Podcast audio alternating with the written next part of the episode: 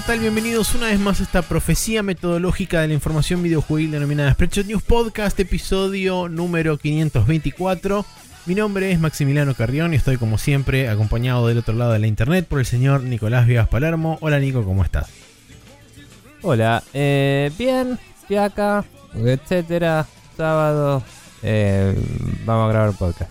Sí, perfecto. Yo estoy Ponele que más descansado porque ayer tuve feriado, porque en realidad el miércoles fue el día del metalúrgico, pero lo pasaron para el viernes porque fin de semana largo y etcétera.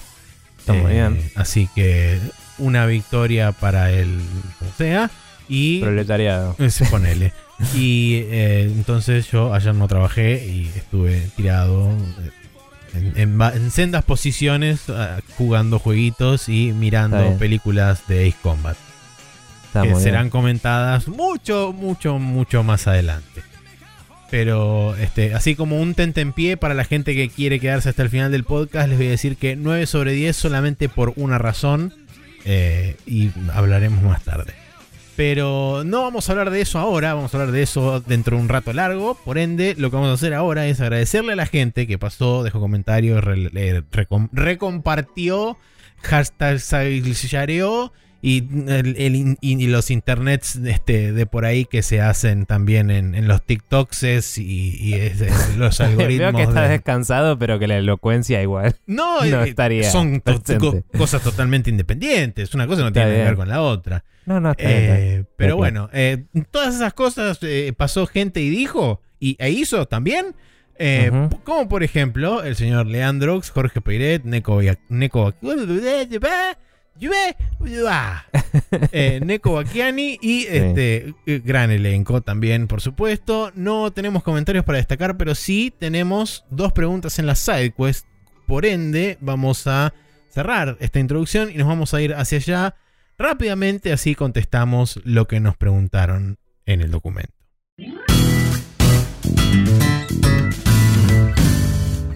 Como dije en la sidequest tenemos dos preguntas, una de Matías Falseta y otra de Matis Conza. La primera de Matías Falseta dice, usando la excusa de la noticia de la cancelación del concierto de Justin Bieber que tanto se vivió en mi ciudad de La Plata, ¿les pasó alguna vez de estar esperando algún juego y que de repente se retrase o se cancele? Postdata.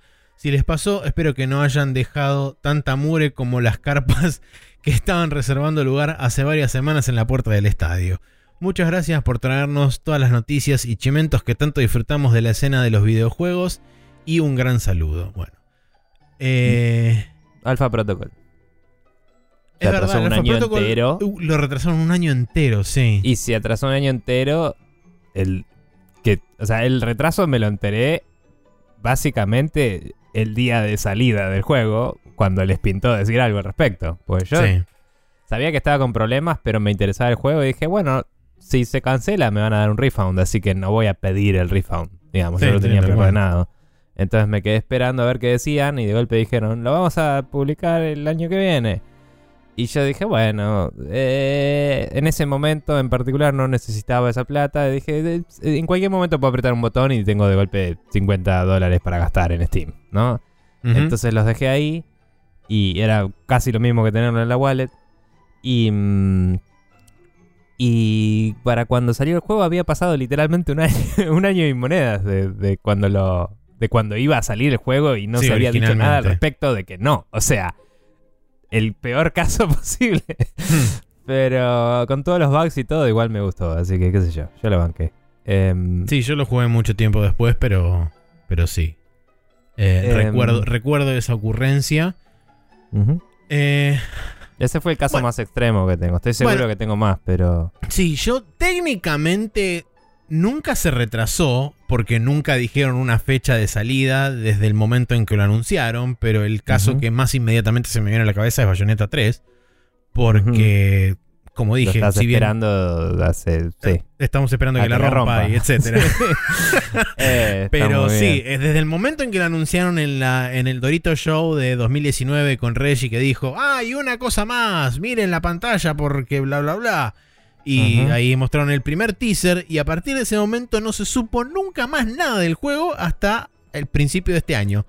Eh, Sí, eh, un o sea, saludo. técnicamente nunca se retrasó, 4. pero fue como, Sí. ¿y dónde está? Sí, un saludo al Prime 4 y todos esos juegos que se anuncian con un logo, ¿no? Pero, Otro juego, sí, tal cual. sí. pero bueno. Eh, sí, yo creo que no había ningún juego. O sea, em, por estar tan metidos en escuchar las noticias y eso, en los últimos años, por lo menos desde que tenemos el podcast hasta ahora, los últimos 10 años, no me pasa mucho porque es como que cuando veo algo, primero ya, según cómo se anuncia, ya me la veo venir. Sí. Y segundo, que por ahí vas escuchando noticias y eso ya te da el preámbulo de esto probablemente se corra. Sí Claro. puede ser que em, haya juegos que esperaba que, que salgan dentro del año y se pasó al otro año y digo, uh, qué paja. Eh, bueno, Advance Wars también, ¿no? Claro. Es literalmente lo mismo, pero es por otros casos distintos, por otras causas distintas. Em, y ni siquiera es que lo estoy esperando para jugarlo, estoy esperando para ver las reviews, para ver si juego a ese o me juego al original de nuevo. claro. Em, pero, qué sé yo, cosas por el estilo. O sí me pasó de... Me pasa más seguido de estar demasiado atento a, a algunos rumores de remakes y eso porque hay juegos viejos que quiero jugar y digo, oh, fuck, pero se está rumoreando que lo van a rehacer y no sé si esperar o jugar o no. Mm, Eh, tipo, ahora no sé cuándo debería salir porque no hay fecha confirmada, pero estaba para este año, el primero de Front Mission. Y yo tengo el de DS en Claro. inglés. Y bueno, tengo el- en japonés el de Super Nintendo, pero todavía no estoy para eso. Em, el de Super Famicom. Eh, y bueno, y es como yo sé que el de DS es un re buen port porque lo había empezado y lo colgué. Em, pero. Pero ahora tengo que ver si. Si el, el remake está bueno bueno o no. A ver si. ¿Qué Claro, hago? Entonces sí. es como que termino yo retrasando mi gameplay de. Mi juego de. De. Mi sesión de jugar un juego por esperar a las noticias. Y eso es una paja. Sí, y con respecto a juegos cancelados, normalmente lo que suele ocurrir es que te enterás y por ahí te apenas en retrospectiva, porque te terminas enterando por ahí dos, tres años después que se canceló un proyecto que involucraba tal cosa Mm. y lo hacía tal estudio que o cerró Mm. o cambió de dueño o ese tipo de cosas y el, el Sí. juego quedó colgado ahí. Y decís, uh, qué lástima porque podría haber estado bueno. No se me ocurre ahora exactamente un Mm. ejemplo en particular. Bueno, sí me pasa más seguido que se anuncia un juego que me reinteresa y solo sale para una plataforma que no tengo. Y es Claro. Que hoy en día es PlayStation, digamos. Em, Sí. Y son dos o tres juegos que quedaron encerrados en Play 4 o, o Play 5, muy pocos, la verdad, Play 5 ya. Em, pero, por ejemplo, nunca pude jugar el, el Loading Sphere Live, Brasil. Em, o el original nunca lo pude terminar porque mi Play 3 murió. O sea, tengo que. Sí, Podría haber de emularlo o podría Odin comprarme la Play 3. es de Play 2, si no recuerdo mal, pero sí, pero estaba en Play 3. ¿Te acordás que hicieron el port? Ah, verdad, Play sí. 3. Que de- en ese se basaron para hacer el Leaf Brasil, que le agregaron mejoras de usabilidad, pero el- el- el- la versión HD ya estaba hecha. Em, lo mismo habían hecho con. Bueno, el Dragon's Crown hicieron el Dragon's Crown de Play 4 a partir del de Play 3. Es- los, los otros juegos, Vail y Lowell, básicamente, ahora que estoy con el 13 Sentinels a pleno, están todos atrapados en distintas consolas y Sí. no estoy pudiendo jugar ninguno de esos. Eh, un saludo a todos ellos. Sí, Hay el uno solo que creo que en está en la Switch. eh, perdón, el Muramasa está en Wii, Sí. eh, que también estaba en Vita. El. Es como El dijimos. Sphere, el Odin Sphere, Dragon's el Crown. Dragon's Crown, el Grim Grimoire que va a salir ahora recién confirmado. Ese va a salir en Switch. Ese Sí. va a salir en Switch, sí. El 13 Sentinels no ahora también salió en Switch. Eh, No, en PC no salió. Eh, está confirmado para Play 4 y Switch nada más. Está bien. Pero bueno, nada, digo, esos ejemplos me parece que me pasa más seguido eso, que estoy emocionado por un juego y después me entero de que no voy a poder jugarlo por X razón. Y esa X razón hoy en día es una exclusividad en particular porque tengo todo lo demás. Pero, pero antes me pasaba más seguido, ¿no? De, Claro, uy, sí. no tengo una Xbox y me interesa jugar al Lost Odyssey. Todavía no lo jugué, pero ya lo tengo y lo puedo jugar cuando quiera, digamos. Claro. Em, cosas así. Pero bueno, buena, buena pregunta igual. Sí. Eh, y apenas lo leí fue como Alpha Protocol. o sea, eh, de una. Pero bueno. Bien, y la pregunta que nos dejó Matis Conza eh, dice: Hola Barbas, ¿cómo están? ¿Hubo alguna moda dentro del gaming que todos amen y ustedes odien? Yo, por ejemplo, detesto que todo tenga mecánica Souls, dice él. No sé si todo lo tiene, pero sí fue un impacto súper tardío y profundo en la industria Sí. el que tuvo el Demon Souls. Y lo voy a decir así siempre porque fue el Demon Souls el que empezó la joda. Pero bueno. Em, no, a mí me parece que... eh, a ver, encontraron distintas vueltas y lo balancearon bien en los últimos años, pero al principio la vida regenerativa arruinó mucho el género de shooters eh, en general. Em, Mm. Como que se volvía muy estúpido y automático todo. Em, o la tendencia cinematográfica en shooters también eh, de, de alejarse de lo que era, digamos, basado en motores tipo Quake y irse hacia lo que es Call of Duty moderno. Que estaban esos videos de un chabón que no disparó un tiro en toda la primera misión del. No me acuerdo si era el Modern Warfare 1 o era el Black Ops. El Black Ops, me parece Black Ops 1. Que el único tiro que tuvo que tirar era uno al final de la misión para disparar la cinemática, digamos. Eh, pero disparar quite literally. Pero el resto de todo el nivel se ejecutaba solo. Y uno, viste, no es- o sea, y sabes que no es que, ah, tus compañeros tienen inteligencia artificial y estás en este campo de batalla dinámico. No, las bolas, está todo scripteado. Y si vos no matás a los enemigos, se mueren solos.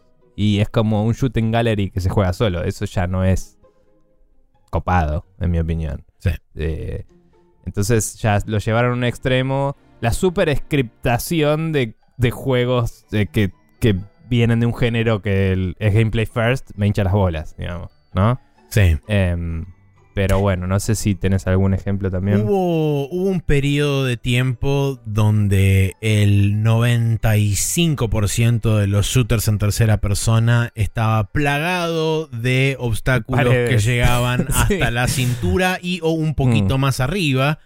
Y eh, se volvía absolutamente. Todo se volvió un cover shooter a partir del éxito que tuvo el primer Gears of War. Que se lo debe a otro juego que no me acuerdo cuál es, que teóricamente es literal el primero que lo implementó, pero Gears of War lo hizo popular. Y ahí es donde se Sí. adoptó masivamente para todos lados. Yo debo decir que les concedo a, a los distintos estudios que lo adoptaron encontrar bastantes buenas excusas dentro de todo para las paredes que ponían. Sí. Eh, tipo era, ah, mira estas cajas convenientemente puestas, esta columna que se cayó. Como que la variedad me sorprendía, porque era como esto, esto ya es un, un desafío creativo importante. pero, pero obviamente que, qué sé yo, un sillón no te va a frenar balas, entonces es como que tenés que fijarte qué estás poniendo. Eh, sí, fue un poco, fue una época oscura de nuestras vidas esa. Em, también voy a decir que hubo una tendencia a... Fue más bien una tendencia a la industria, ¿no? De los juegos. eh, pero una tendencia a, em, digamos, cuasi discriminar los juegos japoneses en la época de Play 3 y X360 al principio Sí. a un nivel. Eh, principalmente porque las producciones japonesas, como hemos hablado muchas veces, no ponen el énfasis en los gráficos y en la parte técnica necesariamente, eh, sino que lo hacen en servicio del game design. Em, a ver, hay juegos que lo hacen mal, igual en Japón, no es que son todos buenísimos. Seguro. Pero digo, tienen otro enfoque en cómo hacer juegos que hace que reduzcan costos haciendo algunas cosas como paredes invisibles, cosas así, que se empezaron a criticar eh, a un nivel que nosotros mismos lo hemos hecho también, ¿no? Hay juegos que lo tienen mal puesto también, entonces puede ser. Pero digo, en 2017 jugamos Nier Automata, estaba lleno de paredes invisibles y algunas fueron molestas, pero no fue un punto en contra de ese juego porque era forma de optimizar ese juego. Ahora, al principio de la Play 3 y de la 360, tanta crítica se hizo a esas decisiones que todo el mercado shifteó a hacer cosas más occidentales y Japón empezó a tratar de emular eso y eso fue un desastre, en mi opinión. Y solo sacamos dos o tres joyitas de todo eso, como el Vanquish, el, em, el juego este de Cyberpunk que jugué hace poco que no me sale ahora, el Binary Domain, Sí. eh, y cosas por el estilo, digamos. Y costó años y años que Japón vuelva a darse cuenta de, ah, la gente afuera de Japón quiere comprar juegos japoneses. tipo, onda. Y, y- y fue como un- unos, fue como quemar la biblioteca de Alejandría de los Sí, videojuegos. se dieron cuenta, en lo- literalmente se se, dieron cuenta en la últimos, civilización. Sí. se dieron cuenta en los últimos 5 o 6 años de eso, no es que hace demasiado. Diría que se dieron cuenta cuando salió el Yakuza 5 en la Play 3. Y la gente quería jugar a Yakuza y solo estaba en Play 3. Sí. Y, era, y fue un fenómeno que empezó a como mover las olas y de golpe sacaron Yakuza 0 y fue como ¡Wow! Tipo, y la gente explotó en colores. Y fue como, ah, ok. tipo, esto era lo que la gente quería. Eh, que- quería juegos japoneses en HD, no es que quería juegos occidentales. Tipo. Sí. Eh, pero bueno, eso me parece que, que fue un poco detrimental al asunto. Y Em, por otro lado, para mí, y esto quizá es algo que yo por ahí me lo topo. eh, No diría que me lo topo más seguido que, que otros, pero que co- como le estoy prestando particular atención muchas veces a eso, es como que lo noto cada vez más seguido, que es el hecho de la este, roguelitificación de muchos juegos Sí. eh, específicamente por ahí de los juegos indie. Y sumado a eso, después está la, este, la pro- proceduralidad que también se le agrega Claro. a muchos de esos juegos. eh, o, o quizás están separados también. Te encontrás por un, por un lado cosas que son roguelike, Sí. por otro lado que son cosas procedurales, pero también suelen estar en conjunto. Y a mí personalmente son experiencias que no me atraen. Y cuando veo que hoy en día muchas de las cosas dentro del, del género de juegos, no, no del género indie porque no es un género en, en general, eh, pero hay como muchas experiencias que por ahí me interesan, pero cuando se menciona el, el- el momento en que dicen es un roguelike, digo, bueno, gracias, nos vemos en otro momento. Eh, y entonces son cosas que a mí particularmente al no interesarme y veo que en muchas experiencias se repite lo mismo. Yo lo que, o sea, estoy de acuerdo en que hay un tedio ya de la cantidad que hay. Es como cuando salió Left 4 Dead y de golpe todo era zombies. Es Sí. el mismo problema, digamos. Que en ese momento me jodió mucho y ahora es como, bueno, por suerte esa etapa de nuestras vidas pasó bastante, pero sigue saliendo uno cada tanto, ¿no? Sí. Em, Bienvenido pero al bueno, espacio. Sí. pero todo bien, pero si vamos a hartarnos de algo, prefiero hartarme del espacio que de los Sí. zombies. Porque me parece que hay, eh, no pun intended, más cosas para explorar. pero bueno. em, igualmente digo, lo que vos decís, eh, la parte procedural es una tendencia que está creciendo mucho porque eh, te permite generar eh, gameplay con menos código y, y menos trabajo, digamos. Seguro, Eh, seguro. No, no- Menos trabajo en cantidad, no en calidad, ¿no? O sea, vos tenés que planearlo y hacerlo bien porque una cosa mal proceduralmente generada es una poronga. Entonces, seguro. eh, es más difícil de testear, produce otros problemas distintos, pero Una cosa, un equipo chico puede generar un juego mediano a grande con contenido procedural. No lo critico desde el punto de vista de decisión eh, No, no, económica barra harto. de negocios. Es Mm. simplemente una decisión pura y exclusivamente como eh, consumidor. de, Mm. ah, es un producto que a mí no me atrae. Punto. Seguro. Em, la parte roguelite eh, me parece que también tiene sus agravantes y molestias en que hay juegos que los jugás y mm, genuinamente se sienten de una forma que serían mejores juegos que si, si no tuvieras que reiniciar cada vez. Mm.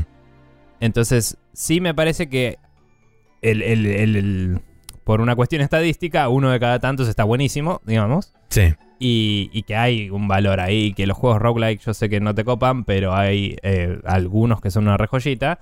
Y sigo sin entender cómo ni siquiera probaste el Hades, porque no tiene sentido que no lo pruebes. Eh, pero bueno, el Hades es una locura porque está diseñado de una forma en la cual la historia se desarrolla alrededor de muchas runs en vez de ser que em, a través de las runs desbloqueas cosas. El juego canoniza en la historia que estás haciendo estas iteraciones, iteraciones y son literalmente es una progresión temporal. O sea, vos la segunda vuelta pasó después de la primera cronológicamente y es canon todo, digamos. Ese approach lo hicieron pocos juegos y es interesante. Eh, pero también empieza a sentirse derivativo muy al toque cuando un juego empieza a decir, ah, esto funcionó y se lo copia. Es más evidente que en otros géneros que, que quizás ya. Porque.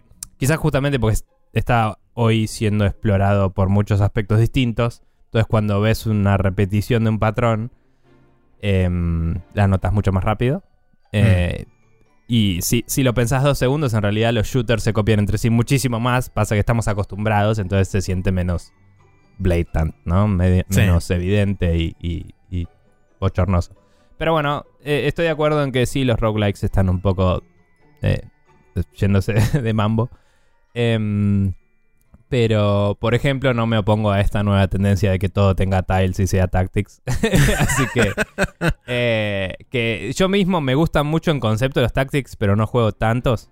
Pero igual me parece que es un sector que estaba muy poco explotado y me parece copado que esté creciendo tanto Sí, ahora. eh, eh, hoy Eh. estamos dejando de lado un poco lo que son los Metroidvania en pos de reemplazarlos Mm. por los tiles y probablemente el- el próximo sea otra cosa y tengamos un segmento de X cantidad de años de tiles y después Mm. venga otro género distinto que hace 20 años que no se ve. Ya vamos a tener un Metroidvania con tiles, no te preocupes. Em, y va a estar bueno, seguramente. Sí. No, eh, de hecho había un chabón en Twitter que estaba mostrando avances de sprites que estaba haciendo para un Metroid en isométrico y se veía hermoso y era como, chabón, deja de hacer un Metroid porque Nintendo te va a mandar un, ND un, un, coso, Season un Desist. cease and desist y te lo vas a tener que meter en el orto, pero bueno. Bueno, igualmente sí, Metroidvania también fue una fue lo anterior a roguelike. eh, por eso hay tantos roguelikes Metroidvania, ¿no? Porque fue como un pasaje Sí. de antorcha ahí. Eh, y me parece que Metroidvania también fue un poco demasiado. Hubo algunos muy lindos exponentes, pero casi todos im- imitaban a Metroid directo o a Castlevania directo y no aportaban tanto. Eran muy derivativos. Había Eh, bastantes más Metroid que había muchos más Metroid que Metroidvania, pero es porque es más fácil, creo yo, tunear mecánicas de plataformismo y de shooting que mm, combate melee con distintos tipos de armas Mm. y interacciones entre... O sea, es como que son sistemas más complejos los que necesitas manejar para hacer un buen Castlevania. Un Metroidvania puedes con sistemas... Un, un Metroid puedes con sistemas simples y pulido en el level design y en el game design hacer un mejor juego. Entonces una persona que sea, digámoslo así, mm, menos buena programando, ¿no? Hmm. Podría ser un re buen Metroid, pero para hacer un buen Castlevania me parece que necesitas un poco más de expertise técnico.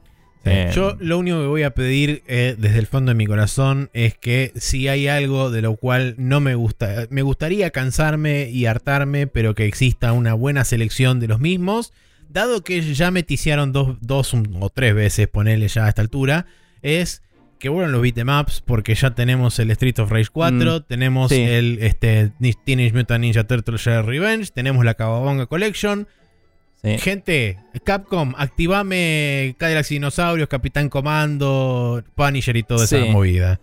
Eh, hubo O Punisher no varios- porque es de Marvel, pero.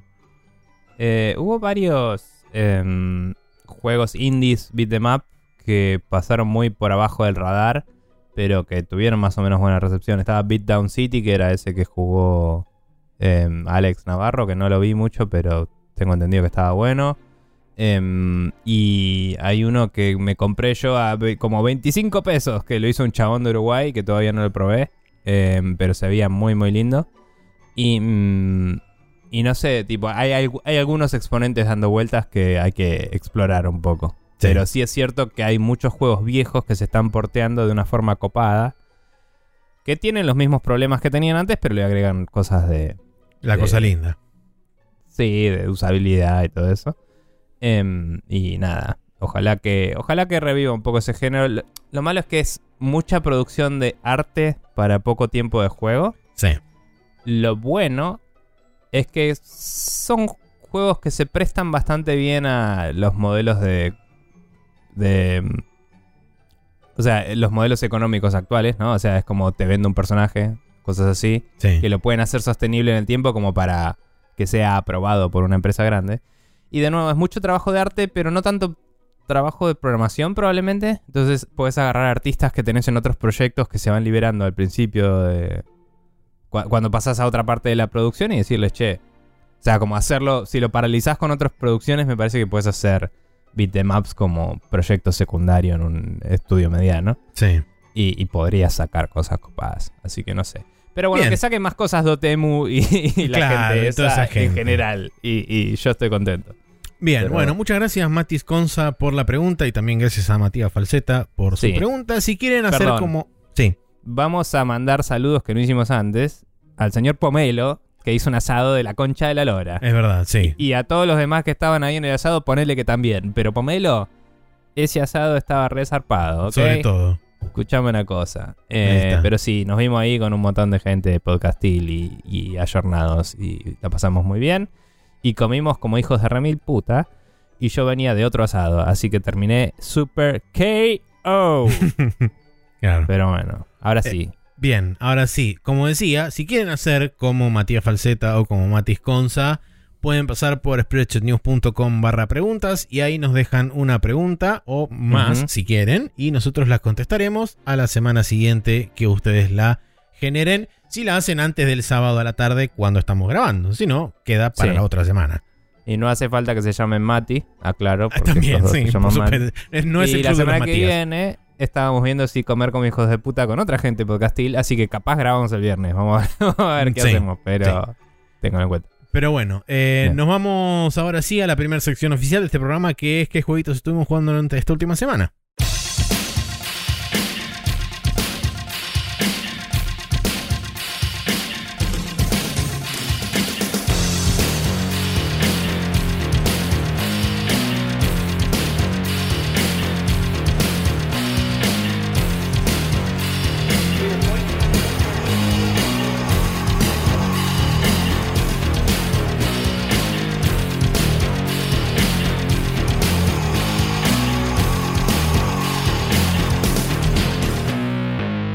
Aquí estamos en el Now Loading, donde tenemos eh, prácticamente todo lo mismo que tuvimos la semana, la semana pasada, con un cambio minúsculo. Pero contame sobre el Cult of the Lamb. ¿Lo terminaste? ¿Se cerró el culto? ¿O Eh, ascendiste? eh, ¿Qué pasó? So, em, Ok. Mira, la semana pasada creo que lo había dejado en el boss, ¿no? Eh, Em, Dijiste que habías matado tres de los teóricos cuatro jefes que había. Ah, entonces por ahí lo comenté en el Discord que, que maté a los cuatro y estaba listo para ir al boss, ¿no? Ok. Eh, cuestión que vas a la puerta del boss y te dice necesitas 20 cultistas. El resto del juego no tenía ninguna razón en lo absoluto para tener 20, cultis- 20 cultistas. Cabe destacar que cada puerta de los bosses necesitaba una cantidad de cultistas antes para abrirla. Y la máxima era 12. Y yo tenía 12. Y los iba manteniendo. Y estaba todo bien. Y con eso maxié un montón de cosas. Y ya tenía todo súper recontra leveleado. No veía necesidad de tener más cultistas. Eh, yo no estaba haciendo. No estaba interactuando con algunas mecánicas que hay de sacrificar cultistas para revivir cuando te mata un boss o cosas así. No las estaba usando esas mecánicas porque no las había leveleado en el árbol hasta el final, final de todo, cuando ya no sabía qué levelear. Entonces no perdía cultistas y era una forma totalmente válida de jugar. Llego a la puerta final que está abierta porque mm, a- maté a todos los bosses y cuando entro, para hacer un rito ahí, necesito 20 cultistas. Digo, qué paja. Bueno, gasté media hora nada más en entrar al primer dungeon, rescatar un cultista, salir, entrar al primer dungeon, rescatar un cultista, así hasta que hice los que me Hiciste faltaban. ocho que- o los ocho restantes, claro. Claro, o sea, vos mirás cada vez que estás en un nivel. Esto se lo medio choriciaron de otros juegos de roguelike. Pero vos entras a un nivel, pasás la primera. Son etapas los niveles, ¿no? Pasás la primera etapa y te aparece una especie de árbol de tipo, bueno, te puedes ir a la izquierda donde hay recursos, o puedes ir a la derecha donde hay enemigos, o puedes ir al medio donde hay un cultista. Entonces yo iba mirando el mapa y era, bueno, voy al cultista, lo salvo. Y si había otro cultista más adelante, seguía, si no salía del nivel. Con una habilidad que leveleas muy temprano, que te deja escaparte con todo lo que tenés. Eh, perdés muy pocos recursos por escaparte, digamos. Entonces como que hacía eso, entraba, salía y rescataba a todos los que podía en un solo run. Em, y además hay un chabón que vos le puedes dar plata y te da cultistas así de a uno a la vez. O sea, cada vez que terminas un nivel puedes ir y, el chabón tiene a un cultista atrapado, así que se lo va a comer y es como si vos le pagás, te lo da, es una araña el chabón.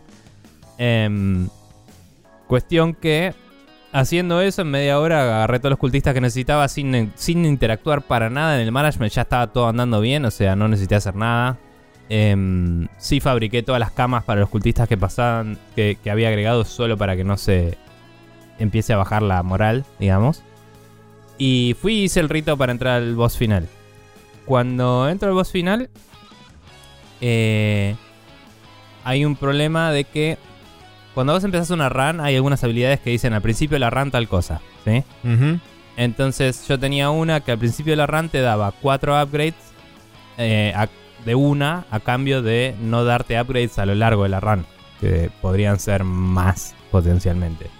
Pero bueno. Eh, entrar al boss final no cuenta como una run. Y el boss final es una sola habitación. Entonces no podés agarrar ninguno de esos upgrades. O sea, estos upgrades son cartas de tarot que cuando te las dan te da un corazón extra, o te Mm. da regeneración de vida, o te da eh, critical hit mm, chance, o lo que sea. Ninguna de esas tenés. Entonces tenés tus stats básicos. Básicos, claro. Y empezás y tenés para elegir entre varias armas y entre varias habilidades. Pero esas que hay no son obviamente todas las que hay. eh, eh, son las que salieron en los dados en ese momento. Entonces de golpe la pelea final está mucho más condicionada por la suerte de qué arma y habilidad te toca que todo el resto del juego. No, por una Porque en tirada todo el de resto del dados juego- el resto del juego. Mm. Claro, porque vos en todo el resto del juego puedes encontrarte con el chabón que te tira las cartas de tarot, te muestra dos cartas, vos elegís una. O eh, vos empezás con un arma sola, pero durante la partida te podés cruzar con otras armas y decidir si quedarte la que tenés o cambiarla. ¿Me entendés? O sea, hay decisiones que para cuando llegás a un boss, te armaste una build vos con lo que había disponible. Claro. Acá es tipo, che, acá tenés tres armas y tres habilidades, elegí cómo vas a pelearte. Y eso es todo lo que vas a hacer. Y no tiene la habilidad, que a pesar de que nunca la usé, yo la tenía leveleada, de sacrificar a un cultista para revivir. Porque en el boss final pasó algo en la historia y tus cultistas no están disponibles, digamos, ¿no? Ok. Em, porque están medio atrapados, whatever. Eh, entonces es como que se vuelve mucho más difícil de golpe, al pedo. sí, sin ninguna razón justificable. Eh, ponele que es justificable lo de- específicamente lo de que te captura a tus cultistas y no los puedes sacrificar pues están capturados. Ok.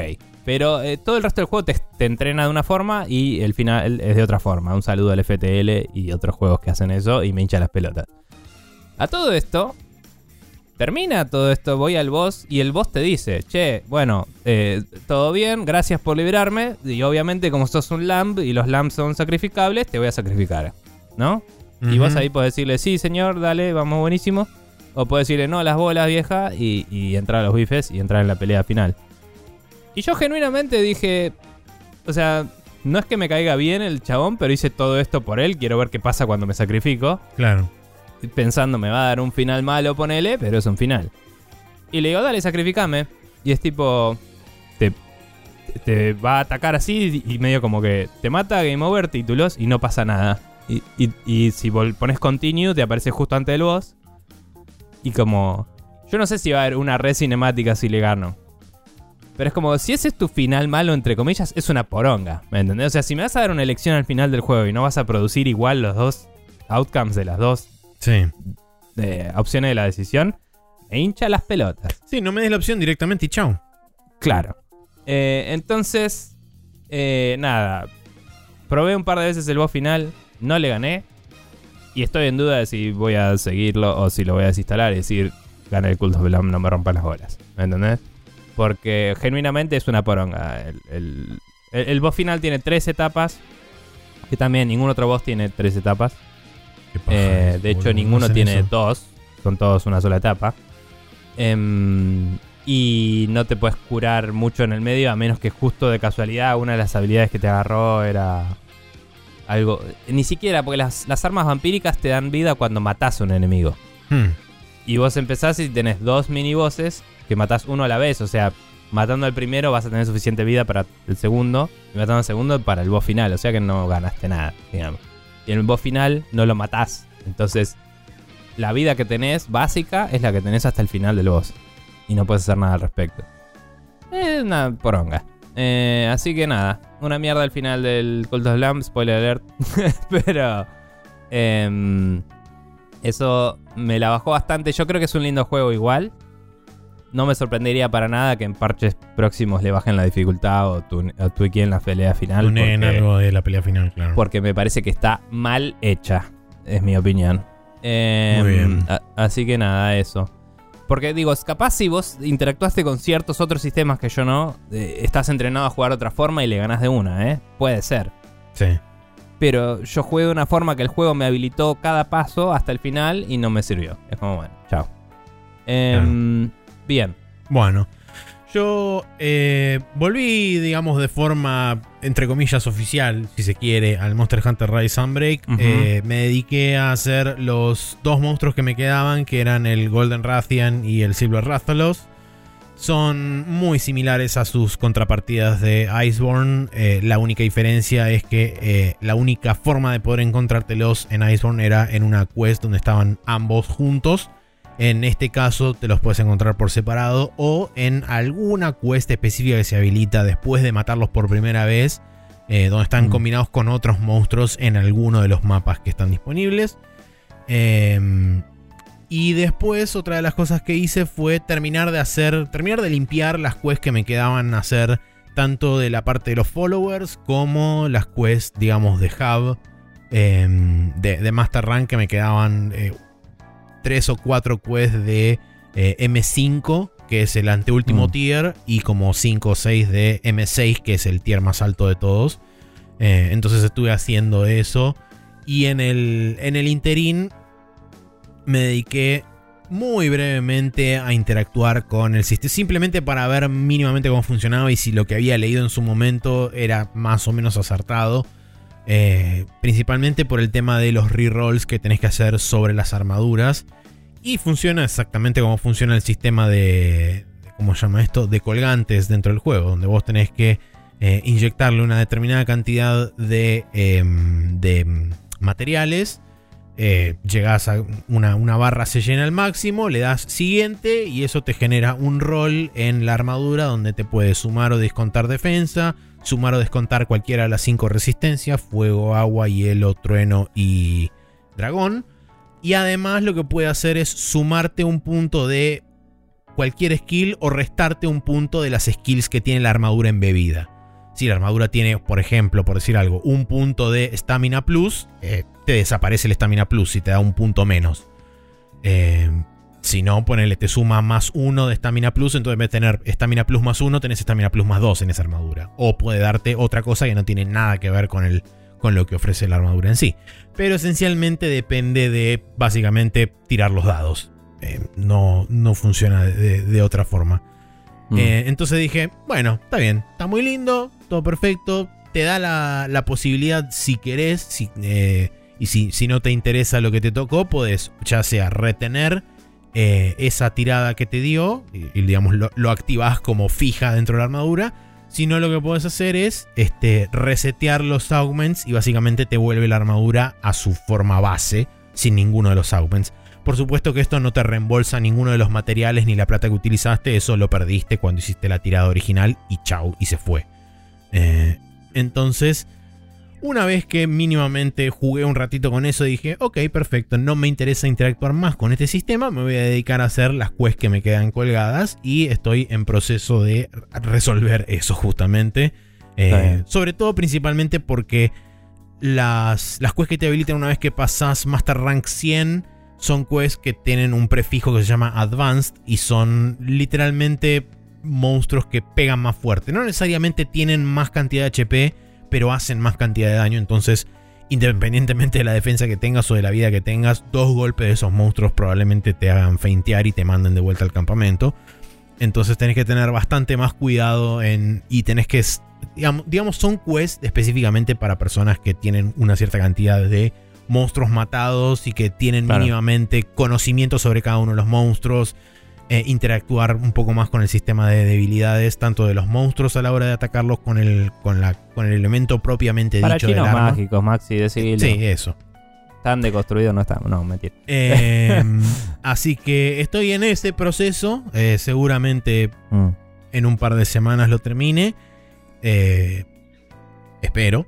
Y después de eso, supongo que volveré cuando esté el nuevo update que supuestamente sale a fin de septiembre, según dijo Capcom. Así que esperaré hasta final de septiembre, volveré, haré los monstruos nuevos, me fijaré a ver si hicieron algo con el sistema de augments y todo eso que lo vuelva un poco menos choto. Y si no, Pero- seguiré el camino de mi arco iris y este, iré por esa. seguramente dirán algo ahora en el Tokyo Game Show, ¿no? La semana que viene. Eh, la idea es que sí, que en uno de los dos streams Mm. que tiene Capcom, el primero es como una suerte de popurrí de un montón de cosas entre las cuales va a estar Sunbreak, además de eh, el Resident Evil Village Gold, que es la versión completa con las- la expansión y el coso de VR y todo lo demás. No, el coso de VR no. Eh, eso corre por otro lado. Em, el, el modo tercera persona y todas las boludeces que le iban a agregar al, al Village. Eh, creo que iban a presentar un personaje nuevo de Street Fighter 6 y alguna cosa. Ah, y iban a hablar de la colección de Mega Man eh, Battle Network. Y después el segundo stream va a estar dedicado 100% a mostrar eh, cosas de Street Fighter 6. Está muy Así que en el primer stream va a ser ahí donde va a estar, digamos, la información más importante de- para la gente que quiera saber en general qué va a pasar con Capcom de acá, a, no sé, seis meses, ponele. Claro. Em, pero sí, eso. Bien. Eh, bueno, seguí el 13 Sentinels. eh, capaz, si estaba un poco más despierto ayer, podía llegar a ganarlo. Pero. mm, Ok. Eh, a ver, en la historia tiene porcentajes, ¿no? Vos ves la parte de la historia, la parte del combate y la parte de todo el, el códex que hablamos la otra vez. sí. Eh, y tiene porcentaje de compleción. La historia está en 93. eh, y. Que, que no es que es la historia, entre comillas, es tipo toda la parte Narrativa. que está separada narrativa. Imagino que después de la pelea final va a haber algunas cinemáticas más que no tengo idea, ¿no? Claro. Eh, la parte táctica, eh, no me acuerdo el porcentaje exacto, pero ponele que están 70 o 60 y pico, porque que- estoy en una tercera área de, creo que son tres. O sea... Y, mm, y después la parte del códex desbloqueé bocha de cosas porque estuve... eh, eh, esta semana básicamente con podcast de fondo jugué toda la parte táctica que necesitaba, toda la segunda parte, ¿no? Eran, son tres partes, te jugué toda la segunda parte entera. Em, eso te da un montón de puntitos para desbloquear cosas en el códex. Cada misión te da mínimo una por completarla por primera vez. Si completas con objetivos secundarios y en un buen ranking, te dan más, ¿no? Y si jugás muchas misiones seguidas sin hacer un botón que resetea una cosa, em, te dan bonuses. Es como que tus chabones se van estresando y no puedes usarlas por muchas misiones seguidas, pero puedes en cualquier momento apretar un botón que lo resetea el estrés para que no para que no sea una patada en los huevos, ¿no? Sí. Si, si le peleaste a solo 6 chabones, puedes resetearlo todo el tiempo y usar los mismos 6 chabones todo el puto juego, aparentemente. Em, y, mm, y nada, entonces con todo eso eh, fui desbloqueando un montón de puntitos y después jugando eh, toda la historia desbloqueé un montón de puntos para upgradear mechas. Entonces ahora estoy en la parte 3 y tengo mínimo a 6 o 7 chabones en un nivel re alto. Y el resto está bastante bien porque estuve tratando de mantenerlos Repartiendo a un poco los puntos esos para Sí. no tener solamente una, una entre comillas, party Sí. principal. Y, y los objetivos secundarios suelen decirte, eh, trata de que haya solo sentinels de este tipo y de este otro, o que Ah, estén estos personajes en juego para incentivarte, ¿no? A, a Tenés como rotarlos. precondiciones de esos eh, objetivos son, extras. Son, claro, son para desbloquear cosas extras, no, no lo necesitas cumplir. Eso está bueno. Te dejan Claro. jugar medio como quieras. Em, cosas interesantes. Hoy, que jugué un ratito antes de grabar, me enteré que podía tener más de tres habilidades por mecha y yo como un pelotudo. Venía. Igual, o sea, básicamente lo que eso repercutió es que hasta ahora venía con mechas súper especializados. Y de golpe me di cuenta de, ah, soy un pelotudo, estos son más slots de habilidades. y no me di cuenta. Porque el menú, tipo, tenía unos lugares vacíos que, viste, no, no, no me di cuenta. No, lo vi así y era como, bueno, tengo tres habilidades y swapeaba una con otra en vez de poner más abajo. ¿Entendés? que. mm, Porque no es que le ponías add y te iba agregando y cuando se llenaba te decía reemplaza una. ¿Me entendés? Era como que seleccionabas y seleccionabas el slot donde lo ubicabas. Entonces Claro. nunca me avivé, como un idiota. Eh, así que hoy jugué una misión que me pareció jodida porque estaba con tres habilidades cada uno y había reemplazado una habilidad que me gustaba de uno para probar otra. Y cuando salí dije, bueno, no, la voy a devolver a la anterior. Y la voy a devolver a la anterior y digo, tipo, muevo el cursor uno abajo y digo, ay, soy un idiota. Em, así que nada, ahora tengo todos recontratuneados. Me los tuneé todos antes de grabar. Así que para la tercera etapa voy a ir con toda. Vas a destruir Eh, gente a lo estúpido. Voy a hacer pija todo, me encanta. Eh, está muy bueno el combate, se vuelve muy, muy tipo. eh, súper estratégico, zarpado, ¿eh? Tipo, llega un momento que es como pausás el juego y es como, pará, están viniendo tres misiles de acá que tengo que interceptar antes de que toquen esto y tengo que ir, mover este chabón acá para que intercepte a este chabón y hacer como, como que se vuelve súper, súper a pleno el Five nivel de Witches a detalle. pleno, claro. Sí, y. Pero porque querés jugar óptimo. Porque en realidad el juego te es bastante permisivo. Vos podés, si querés, sacar un ranking de mierda y ganar la misión, ¿no? Mm. Pero ponele, la misión final del segundo área, que es re jodida porque hay un tanque en la concha del pato que te tira misiles desde el- la punta del mapa. em, que hay que bajar y tiene bocha de vida y te bombardea un tercio de mapa a la vez, el chabón. Em, es como que en cada turno tenía uno en, eh, en operación destruir todos los misiles que están en el aire y los demás iban avanzando, ¿viste? Y lo iba manejando así, qué sé yo, y se sintió súper satisfactorio. Tipo, me sacó 0,2% de vida a la base principal, que es lo que tenés que defender. ¿Viste? Y saqué un ranking S. Y es como, eh, esto es hermoso. Es increíble.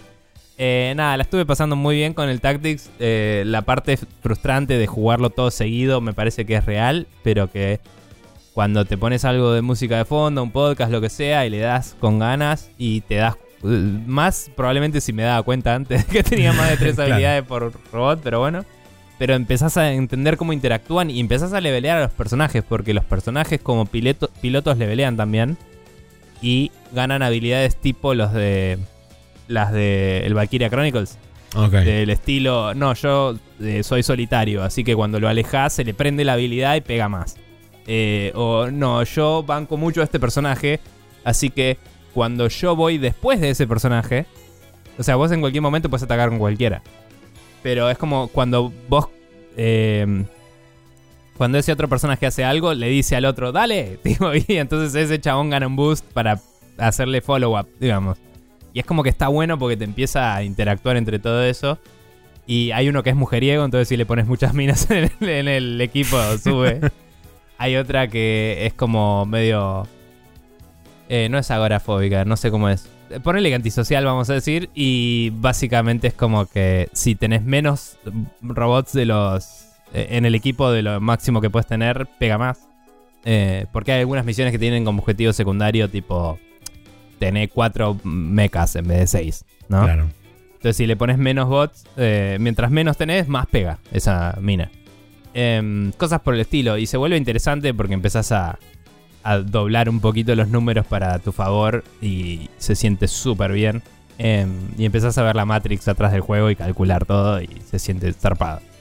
Em, en cuanto a la historia, jugué todo lo que pude sin tocar al chabón ese, solo de curiosidad. Eh, Viste que había contado en el podcast que hay un chabón que eh, lo tenía en 0% de compleción de historia porque se Sí. destrabó muy tarde. Y era un chabón que no se relaciona mucho con los demás personajes. Es como un personaje claramente que opera más en las sombras y tiene más que ver con las, las drivers del plot, ¿no? Todas las cosas que están pasando tras bambalinas, poner. al final, eh, o sea, hay algunos personajes que necesitaban ah, que pase la segunda parte del Tactics. Entonces muchos se bloquearon con eso. Em, y hoy terminé un par de historias del todo. Y después solo me quedan todos los personajes desbloqueados esos. El que nunca había avanzado. Y hay uno que me quedó que dice: Necesitas haber pasado tal evento de ese que nunca avancé. Mm. Para poder avanzar. Es la única cosa que se bloquea en todos. Por no avanzar con ese personaje. Dije, esto es interesante porque significa que el chabón claramente no tiene impacto en la historia de los demás directo. ¿Me entendés? Sí. Excepto en este en particular que se debe cruzar con él en un plot twist. No sé.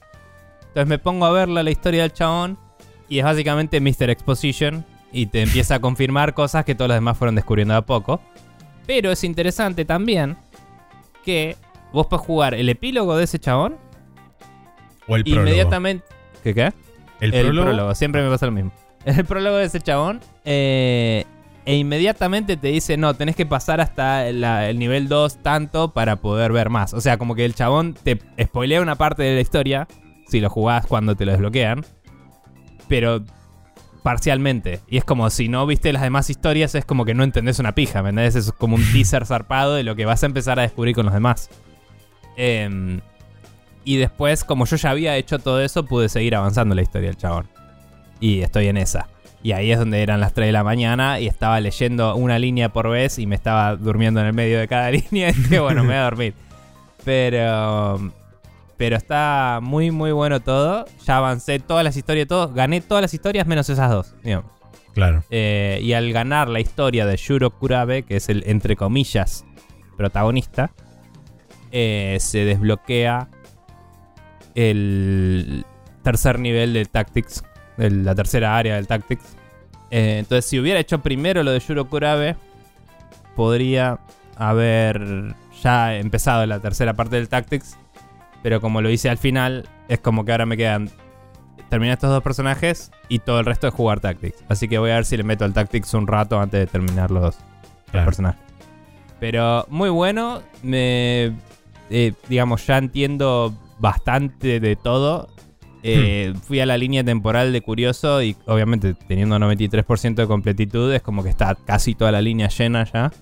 Em, y faltan cosas al final. Por eso digo, seguramente haya o un epílogo o así jugable o cinemáticas o algo que me van a llenar esas partes que faltan, digamos, em, después de la, de la batalla final. Y está muy lindo porque cada historia del personaje termina con eh, el comienzo de la batalla final, digamos. Em, que no siempre significa que el personaje está en el medio del tole tole, pero sí significa que está resolviendo su arco hasta donde puede y, de golpe, ah, el apocalipsis empezó. tipo, y es como... Entonces ahí salió la, la cosa que tuiteé ayer de la pibita que dice, soy una piba de colegio, pero soy una piba de colegio con un robot gigante. y hace tipo, y lo llama al robot y aparece y es como, Japón, aguante. Eh, y eso es básicamente un callback al principio de todo el juego que ves esa escena. Eh, porque el juego empieza con el final y después es todo flashbacks, digamos. Em, y nada, está buenísimo y, y la estoy pasando súper bien. Y no sé. O sea, de- me quedan algunas horas de juego porque la parte Tactics se está poniendo salada y es compleja. Claro. Eh, pero, pero nada, está muy bueno. Y veo muchas habilidades que no desbloqueé y cosas así. em, que se ve que estaban pensadas para ya un segundo playthrough porque no te dan los puntos, digamos, para... A menos que el final de la historia te dé 75 trillones de puntos para gastar. No, no tenés forma de levelear del todo todo eso. Em, y nada, me da curiosidad a ver si hay alguna forma de... De... hacer un Game Plus o algo para explotar más en la parte Tactics y jugar más con todas esas mecánicas y, y rankear ese en todos lados. No para hacer inmediatamente después de ganar el juego, pero sí para hacer en tiempos libres, viste, a futuro, porque es un juego que me está gustando mucho y, y la parte Tactics está buena a nivel pasatista también para jugar Claro. cada tanto un nivel, porque tener la selección de niveles en cualquier momento es una comodidad que amerita decir, eh, capaz que puedo volver y hacer esto. Digamos, tengo, ni- tengo S-Rank en la mayoría y lo estoy jugando en difícil, eso no lo había dicho en el podcast. Pero cuando vos terminás el prólogo, te dice, eh, el prólogo estaba en esta dificultad, vos querés más o menos o la misma. Y Buena yo le puse, eh, vamos a poner más porque el prólogo era fácil. digamos.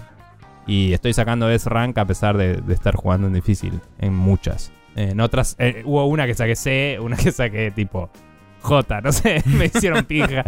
Pero, pero bastante bien en general. Eh, y ahora que estoy viendo, hay habilidades pasivas que yo no tenía ninguna y ahora estoy desbloqueando un par. Eh, o sea, más allá de las de los personajes, hay habilidades que le pones al mecha pasivas, digamos. Eh, y hay algunos ataques que se desbloquean cuando le peleas mucho un ataque que te gusta y sale como la versión extrema de ese o una alternativa de ese. Entonces es interesante porque ponele uso mucho una que tiene un railgun que atraviesa todo el mapa con una línea recta y hace pija todo en el camino. Y tiene una especie de railgun escopeta ahora. Pero la escopeta no atraviesa todo el mapa porque es, no sé. eh, Es una excusa de videojuego, no es una railgun de verdad. Sí. Em, entonces es como un cuadrado que atropella todo lo que hay enfrente, ¿viste? Y, mm, y ahora que sé que tengo más de tres habilidades, es como, oh, puedo tener las dos. tipo. Entonces es como que me abre nuevas opciones para limpiar el mapa y se siente súper satisfactorio cuando haces un combo y ves los numeritos salir así y explota toda la mierda. Decís, sí, chabón, es hermoso. Así que nada, estoy muy muy contento con mi progreso con este juego y eh, sí creo que lo voy a terminar del todo para la próxima, obviamente. Em, y se lo recomiendo a todo el planeta entero. Sí, yo 13 Sentinels. eventualmente lo voy a jugar. Este, Mm. Te lo no- presto si querés. No ya ya te dije. inmediatamente. Pero bueno. Eh, pero sé que lo, lo voy a jugar porque siempre me interesó. eh, cuando escuché en su momento las discusiones de Game of the Year, eh, que lo mencionó Jan y habló y qué sé Sí. yo, dije, bueno, sí, me interesa. Y por mi parte, volví a jugar al Hitman 3, específicamente volví para el nuevo mapa. Jugué solamente una vez, hice los targets y no lo volví a tocar. Porque, Tiro en la cabeza a cada uno. Sí, Sí. porque, eh, y esto quizá es muy personal mío y es mi forma de interactuar con los distintos mapas del juego. A mí lo que me gusta hacer siempre con todos los mapas es ir por todas las opportunities primero y después, una vez Claro, que este hago la mayoría tiene. de las opportunities, después hago mi versión este, de cómo se me canta a mí. Porque me interesa ver cuáles son, digamos, El contenido armado. sí. no, no solamente el contenido armado, sino cuáles son este, justamente lo- los triggers de cada uno para cómo rompen ciclos y todo eso. Entonces, teniendo en cuenta em, eh, eh, eh, ese tipo de cosas donde te hacen me- manipular. medio como un Mm. walkthrough, puedes después vos manipularlo por tu propia cuenta como se te cante. Y en este caso fue tipo, bueno, ok, hago la versión más económica que es voy corriendo, le pego un tiro, voy corriendo y le pego un tiro, le pego un tiro a la computadora y me fui. Eh, y fue Sí. como, eh, está bien. No me generó el querer seguir explorándolo, porque es de la forma en la cual yo interactúo, como dije, eh, interactúo con el contenido en general de todo el Hitman. Igual, eh, ojo, porque como te había dicho la otra vez, em, hay oportunidades, pero no te las tutorializa. O sea, Claro. vos si ganás el juego ese que hay de cachetear a los otros, em, viste que están unos chabones que se están dando cachetadas. sí, Si vos te metes ahí, pues eh, ganarle a los otros y uno queda re lloriqueando porque es un maricón. Em, eh, no lo- eh, es una palabra no muy 2022 compliant, pero bueno, está lloriqueando de forma bastante cualquiera. Y viene el jefe de ese, que es uno de tus targets, y te dice, eh, pibe, vos eh, parece que, eh, escuchame una cosa, vení, hablemos claro. y te lleva a un lugar a hablar. Y ese lugar está al lado de un barril de explosivo. Y el chabón en un momento apaga un pucho. Entonces es como, ah, si yo perforo este barril antes de hablar con el chabón, se resuelve sola la situación. Claro. Y es como, nada, esa es una forma de matar al chabón. Eh, hay bastantes. Eh, no creo que haya tantas como en los otros mapas. Mm. Pero entiendo que hay.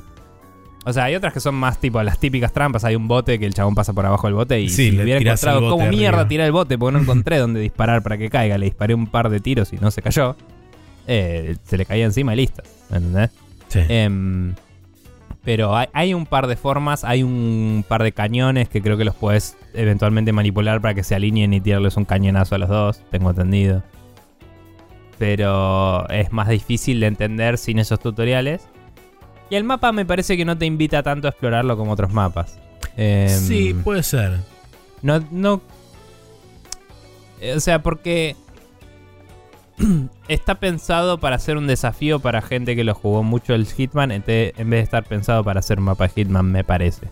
Porque tiene como las áreas muy segmentadas a comparación de otros que son más abiertos. Mm. Em, y parece haber como. em, siempre hay más de un acceso, pero es como que en este caso no parece haber tantas backdoors, digamos, tantas formas de esquivar del todo algo. Claro. Eh, Si no, no tenés mucho camino alternativo, por lo menos por lo que pude apreciar así Mm. a simple vista de ver. o sea, eh, por así decirlo, hay una parte que son unas ruinas, ¿no? Si entras a las ruinas, no tenés eh, cuatro salidas de las ruinas. Tenés la que entraste y otra más. Y todo el resto es medio laberíntico. Eh, claro. Y, y es como, eh. Pero en las ruinas, por ejemplo, pues hay una ventilación que va hacia abajo donde está la cueva. Y si tiras algo explosivo ahí, que podés encontrar adentro de las ruinas, puedes romper la computadora sin ir a la cueva. Claro. Eh, eso me di cuenta jugándolo un día que me puse en podcast y me puse a jugar el mapa una y otra vez. Em, nada, es así, pero estoy de acuerdo en que em, quizás eh, más allá de la no tutorialización, creo que invita un poco menos ese estilo de juego porque el... No es lo mismo que entrar a un evento social como es París, que es el mejor mapa de Hitman, y no me digan nada, porque eso sí, que es... eh, que se siente que, oh, puedo ir a todos estos lugares porque soy un chabón con una invitación Claro. y me puedo colar en estos otros lugares eh, y se siente interesante. Y acá es como que es más dispar esa situación, creo. No, no sé. No está tan clara la segmentación, no, no podés ver fácil desde el área pública hacia adentro del área no pública para planear tu approach. Sí. Eh, no tenés tantas formas de extraer a los chabones hacia afuera, tenés que depender más de sus ciclos. Em, qué sé yo, esas cosas. Pero bueno. Pero bueno, eh, esos fueron los juegos que estuvimos jugando esta semana. Monster Hunter Rise Sunbreak, que está disponible en Switch y PC. Hitman 3 2021, que está disponible en PC, Xbox, Play 4, Play 5 y Switch a través del cloud. El Cent- 13 Sentinels Aegis Rim, que está en Switch, Play 4 y creo que era Play Vita también, pero no me acuerdo. No, me- No, Play 13 Vita Sentinels eh, no. eh, Play 4 nomás. Eh, y el Cult of the Lamb para PC, Mac, Xbox, Switch, Play 4 y Play 5. Que Nico lo está jugando en PC. Bien. Perdón, cabe pasar- destacar que no hay un Hitman 3 anterior. Este es el Hitman 3. Ok, bien. Hitman 3. punto. Porque después del 2 estuvo el Contracts y después no hubo más numerados. Así que ya podemos dejar de ponerle números. a Bien, lo- perfecto. de- sí. Bien. Eh, bueno, ahora sí, entonces, como dije, vamos a pasar al Rapid Fire, donde vamos a hablar sobre algunas noticias de la semana. Thank you.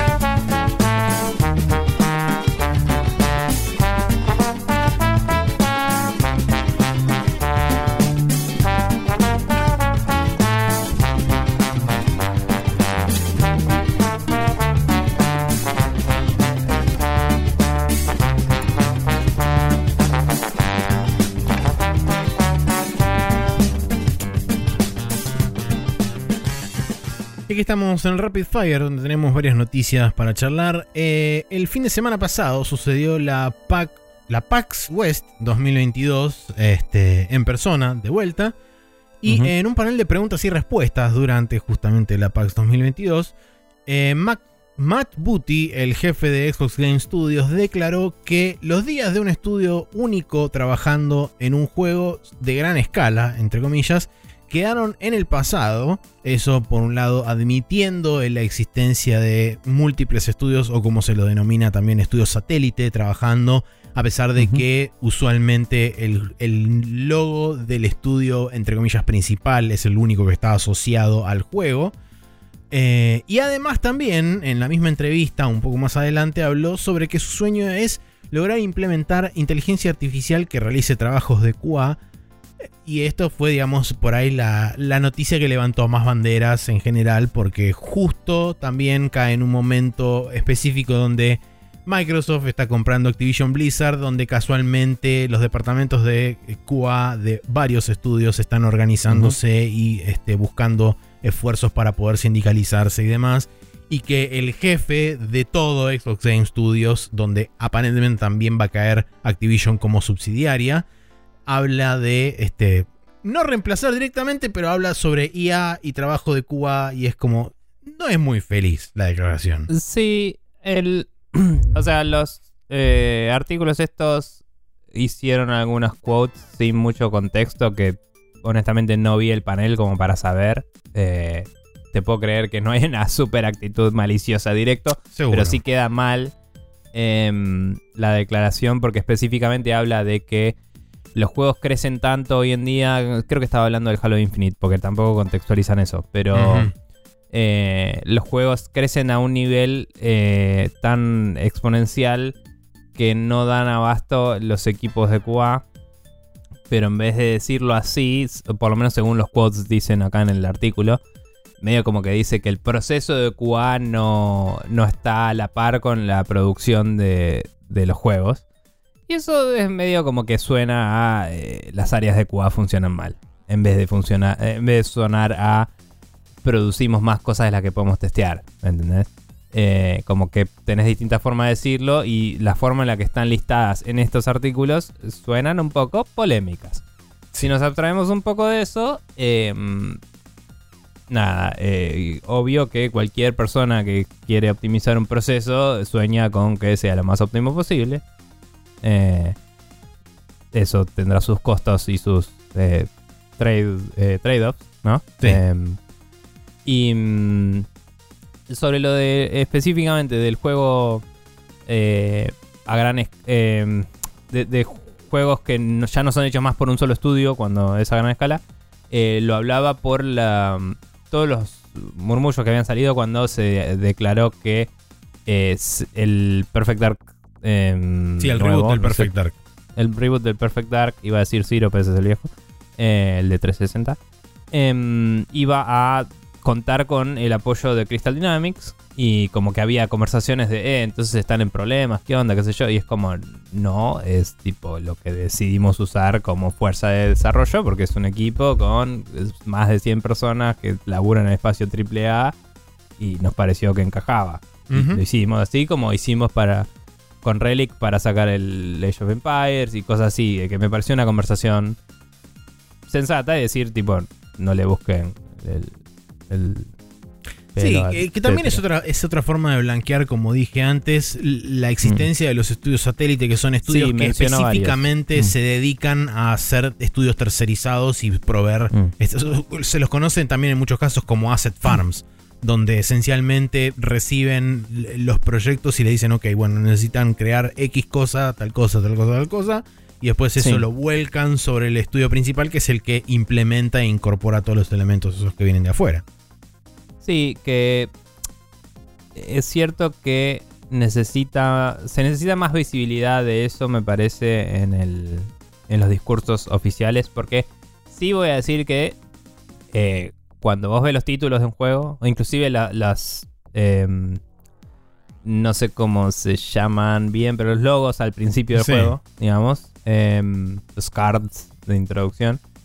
Vos ves todas las empresas involucradas, están ahí listadas en general, casi siempre. Pero, no, no siempre con logo, algunas solo el nombre. Depende de distintos niveles de, de reconocimiento que debería estar estandarizado y no ser tan estúpido. pero bueno.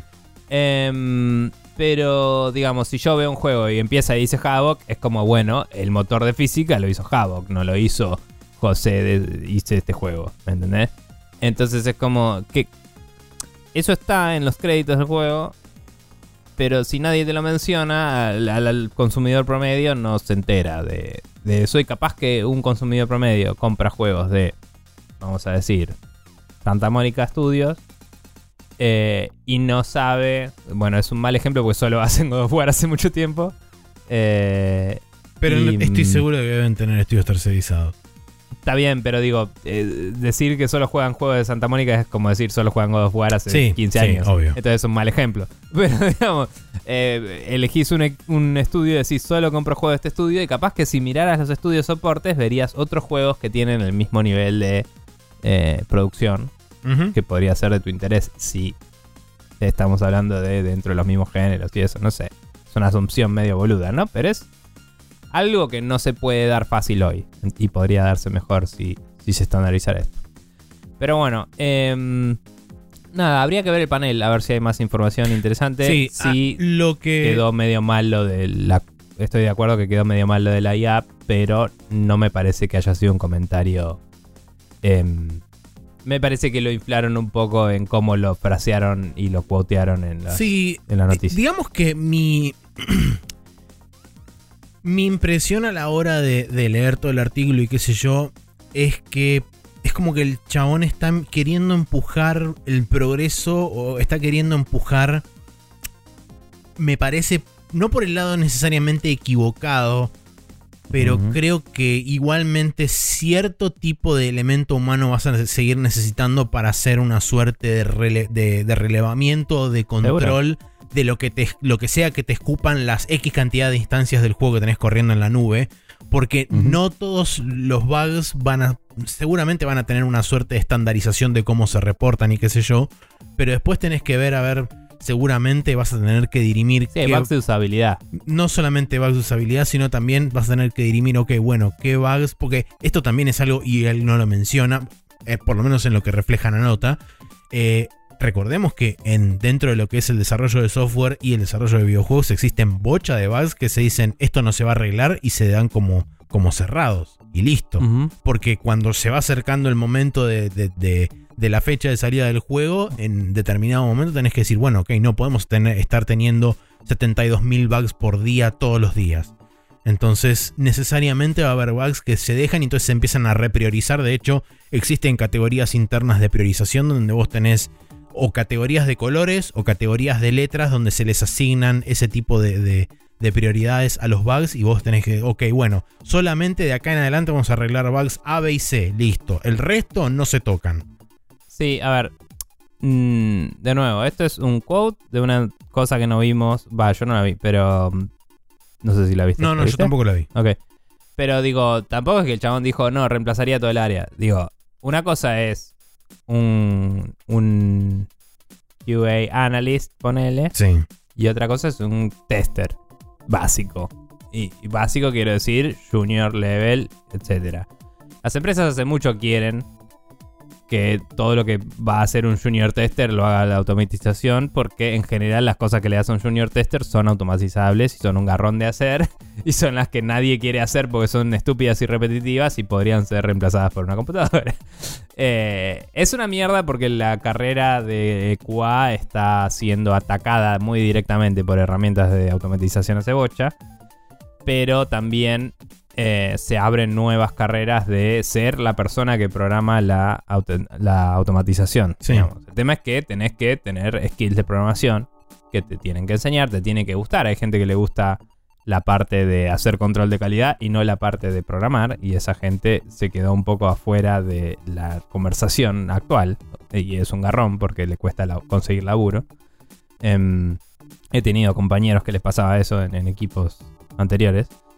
Eh, y bueno, nada, eh, a lo que voy es, vos en un hipotético en el que una inteligencia artificial pueda hacerte todo esto, vos igual necesitas alguien que priorice, alguien que determine que, cuál es la vara de calidad que tenés que tener, eh, que revise los outputs que dio la IA y que lo reproduzca, etcétera. Me parece que una forma que igual eso es bastante imposible porque vos podrías con machine learning, machine learning, hacer toda una eh, una recontra fuerza bruta para eh, darle con ganas al juego, pero el juego va a cambiar tanto hasta el final final Sí.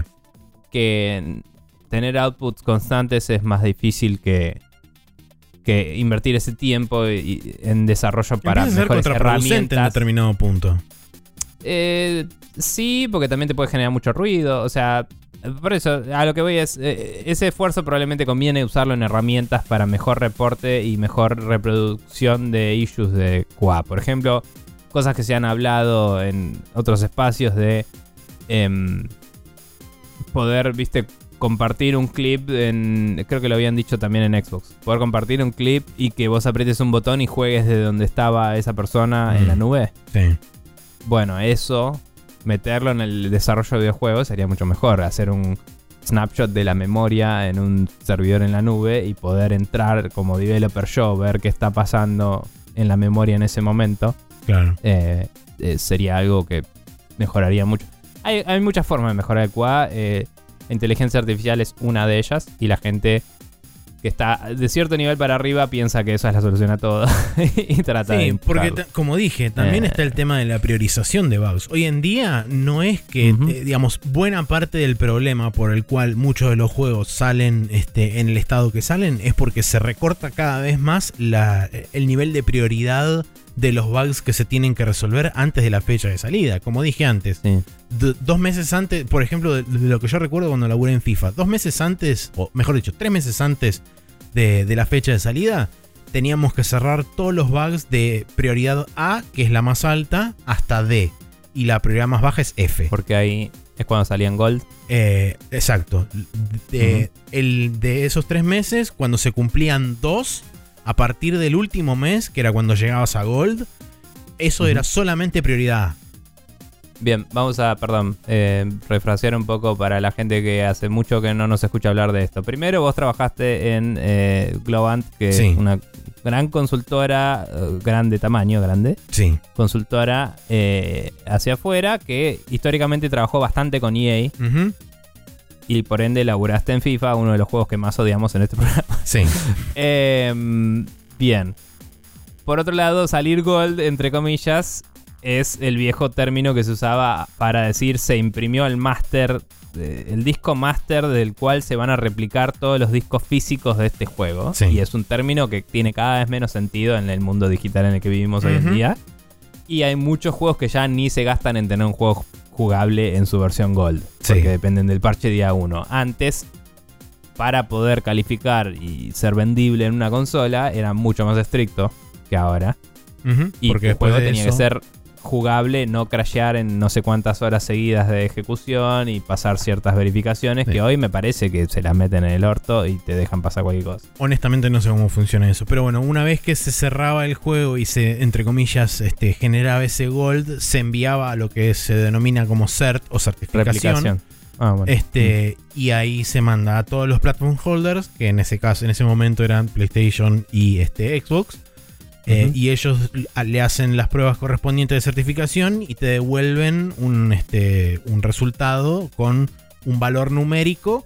Y si ese valor numérico está por debajo de una métrica en particular, te dicen te rechazamos el lanzamiento. Si Claro. está por encima, te lo aprueban.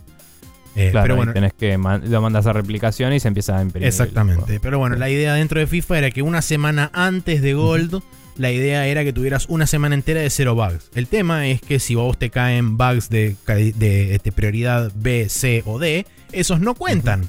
Eh, solamente cuentan los categoría A durante esa semana. Entonces, si no te cae ningún bug categoría A, el juego camina y se imprime Gold. Y todo lo que es de B para abajo se pone para, día, para, este, para los parches que se iban a armar. Que en ese momento, como era Play 3, se iban a armar este, parches en determinados momentos específicos del año siguiente. Iba solamente a Sí. trabajar un grupo de, como si te dijera, 4 o 5 personas en lo que era parches para backfixing de la, de la versión de FIFA este, actual. Sí, que también antes cada parche, o sea, siempre fue caro mandar a certificación cosas, pero Sí. antes cada parche me parece que era más caro y más difícil el proceso que ahora, que es más digital todo. Entonces está un poco más rápida la iteración. Entonces antes eran parches específicos, a menos que se rompa todo y hay que hacer un hotfix, que siempre es Sí. paren las prensas, vamos a laburar todos en Y esto. muchas veces Em, desde EA decían, esto es un hotfix, esto es un hotfix, justamente para zafar de eso y poder Sí. empujar más fixes dentro de lo que sería Sí. un parche normal. Eh, pero bueno, nada, todo eso es un poco de contexto. La verdad que algún día tendremos que hacer un poco más de exploración del desarrollo de cosas para la gente. Pero mm, en todo este marco es, es- en todo este marco es la conversación que eh, dice Matt Booty de, Inyectale De- IA y vamos para adelante. de decir el proceso de QA podría ser mucho más optimizado, bla, bla, bla. Eh, me parece a mí que, de nuevo, son quotes que leí así nomás, hay que ver cómo le dijo, Sí. pero me parece que decir, y por eso le pregunté a los ingenieros de inteligencia artificial de Microsoft para que laburen en esto, es como, o sos un langa que ya estás en un nivel de la empresa de altura que podés ir, pararte, ir a la oficina de otro y decirle, che, ¿por qué no prueban a ver si sale esto, a ver si ganamos más plata? Eh, o estás un poco no entendiendo bien el panorama y lo estás preguntando desde un punto de ingenuidad verdadero, ¿no? De decir, che, ¿se puede hacer algo al respecto? Y, y- y a veces eso trae desarrollos interesantes, ¿no? Pero me suena más a la primera, un poco como...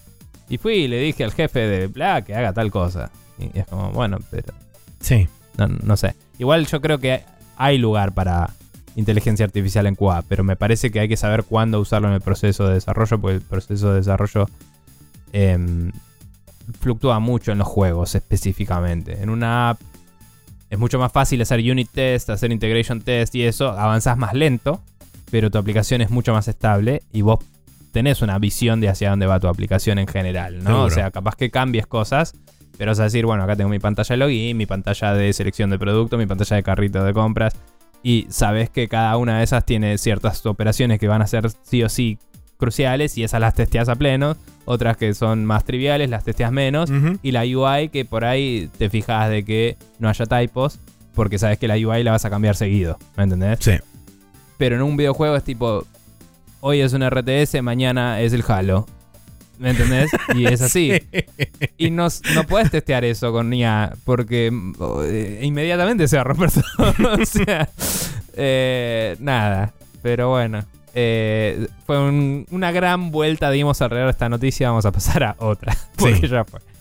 Em, Masayasu Ito, vicepresidente ejecutivo de Sony, em, diseñador de la PSP, la Play 3 y la Play 4, se retira oficialmente a partir del 1 de octubre, después de 36 años en la empresa. Sí. Él fue eh, quien mantuvo la forma del DualShock todo este tiempo, porque la original la hizo otra persona, me Sí, parece. Pero, cual. em, y este, solamente para dejar en claro, una cosa es diseñador, otra cosa es arquitecto, porque el arquitecto es el que se encarga de lo de adentro y el diseñador es Sí. el que se encarga de lo de afuera, esencialmente. Sí, sí, la, la parte estética y Exacto. la, y la parte mecánica quizás también, ¿eh? Ojo que Y debe posiblemente tener un sí. background de ingeniería hasta cierto punto, chabón. Pero, Sí, debe ser pero ingeniero bueno, industrial o ergonomía, cosa así. ergonomía, cosas, digamos, eh, bien. Sí. no, no, no es un ladri. pero nunca hecho- tocó el DualShock más allá del cambio Sí, del 3 sí, al tal 4. cual. Eh, de hecho, Pero, la gente seguramente lo reconocerá porque fue el que despiezó la PlayStation 5 en aquel video que salió. Ah, sí. este, bueno, ese mismo es Masaya Sudito.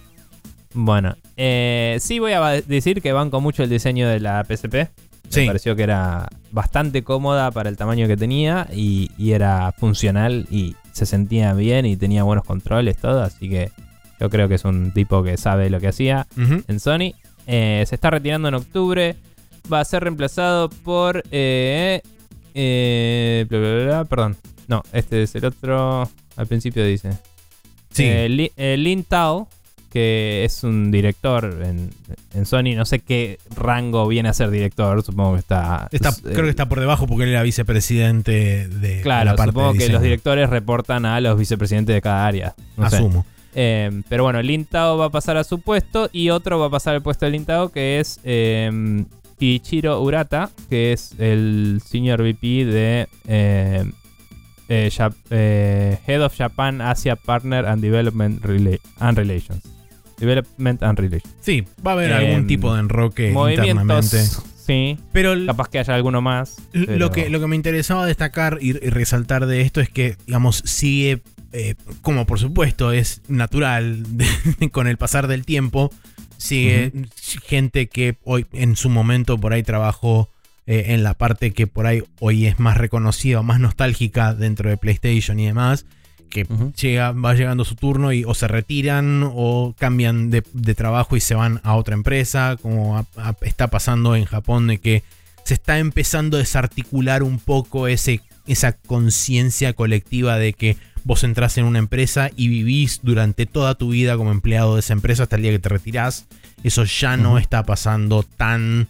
Por lo menos dentro de lo que es la, la industria de videojuegos y IT en general, donde el recambio es bastante más rápido y fluido en buena parte del mundo.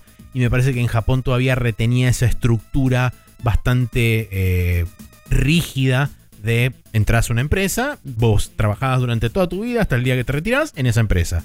Y es como que se está empezando a cambiar un poco eso. En este caso es simplemente que el tipo cumple la edad propia para jubilarse y decide jubilarse y chau.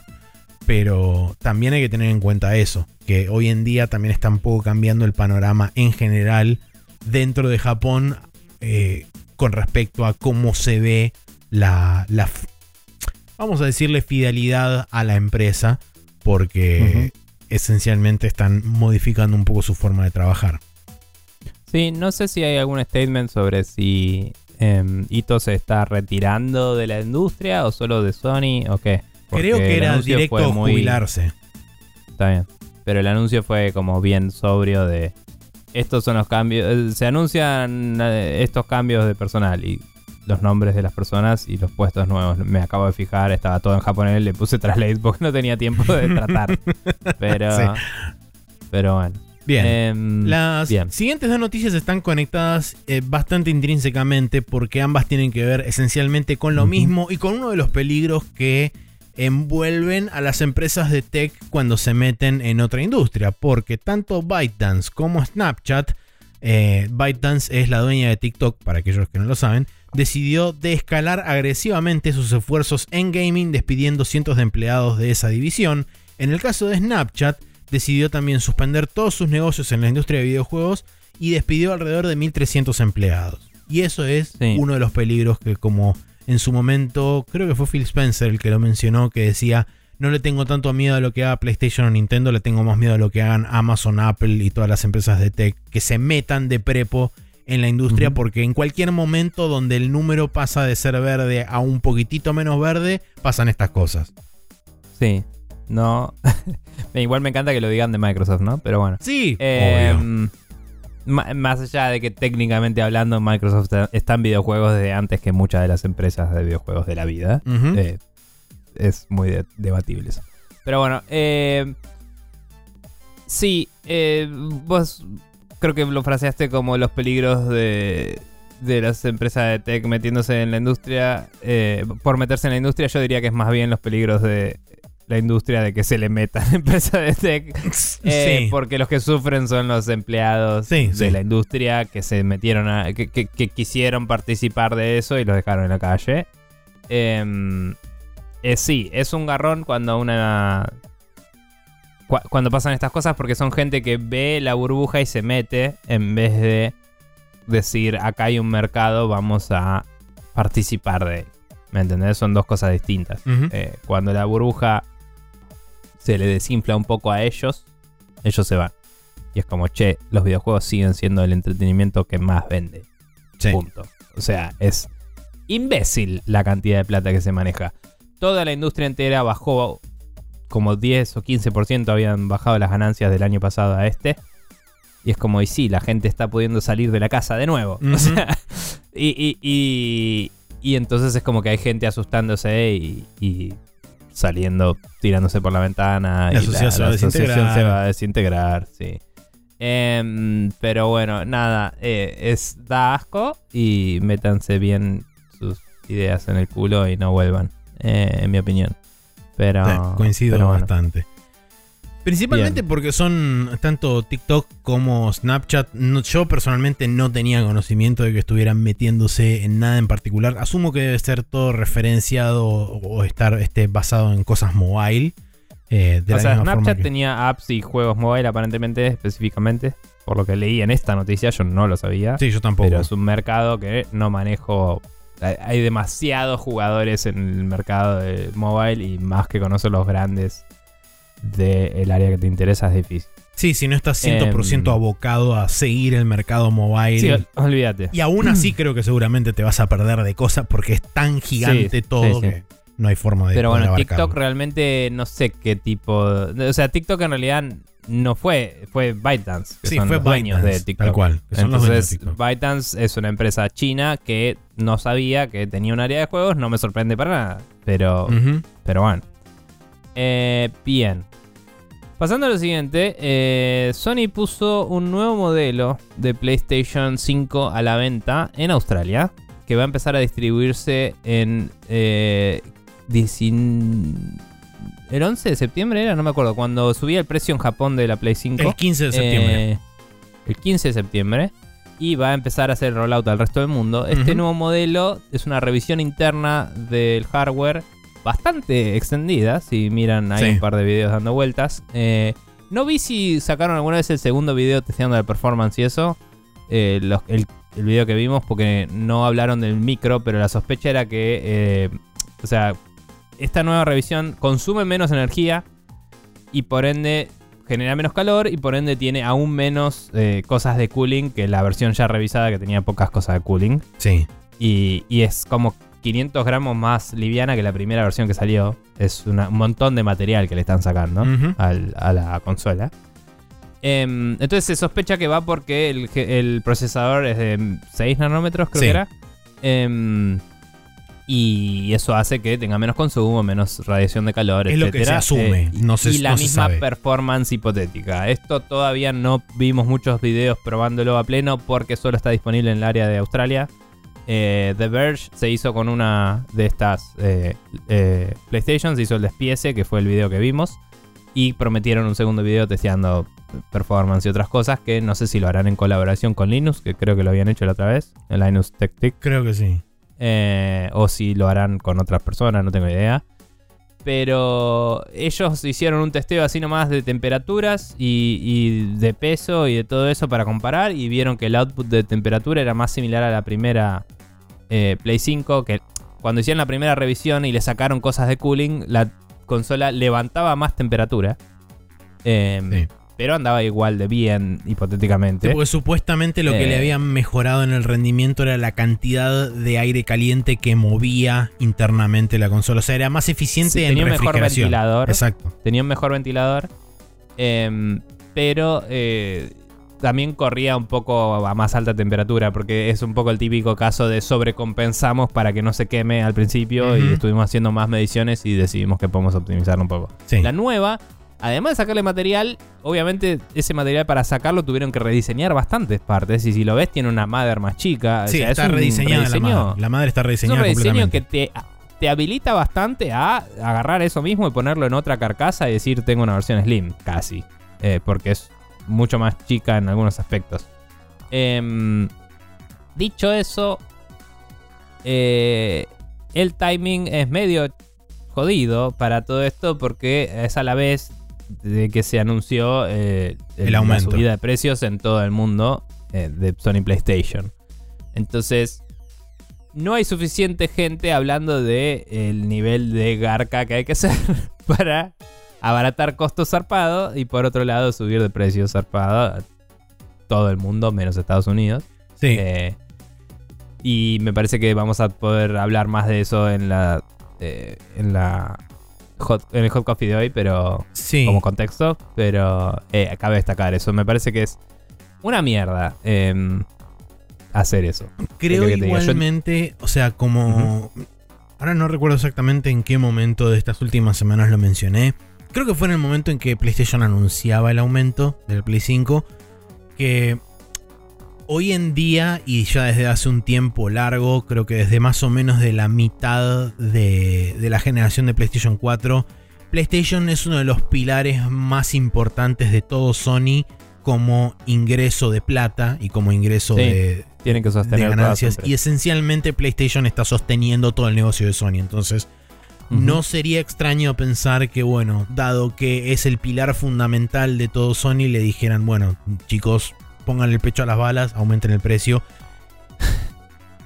No sé qué acuerdo. tan cierto será eso. Estoy de acuerdo, me parece que, como dije otras veces, Sony tiene un problema de comunicación Mm, en el cual, en vez de decir, eh, está bien, tampoco pueden tirar abajo la empresa, ¿no? Pero en vez de decir eh, que eh, por disposición de Sony hicimos esto, o, o- o como pasarle un poquito la bola o replantearlo un poco, te ponen una carta súper impersonal de Jim Ryan diciéndote te vamos a subir el precio, bajate los pantalones si no vivís en Estados Unidos, si vivís en Estados Unidos no me caigas a tiros porque te voy a dejar los precios como están.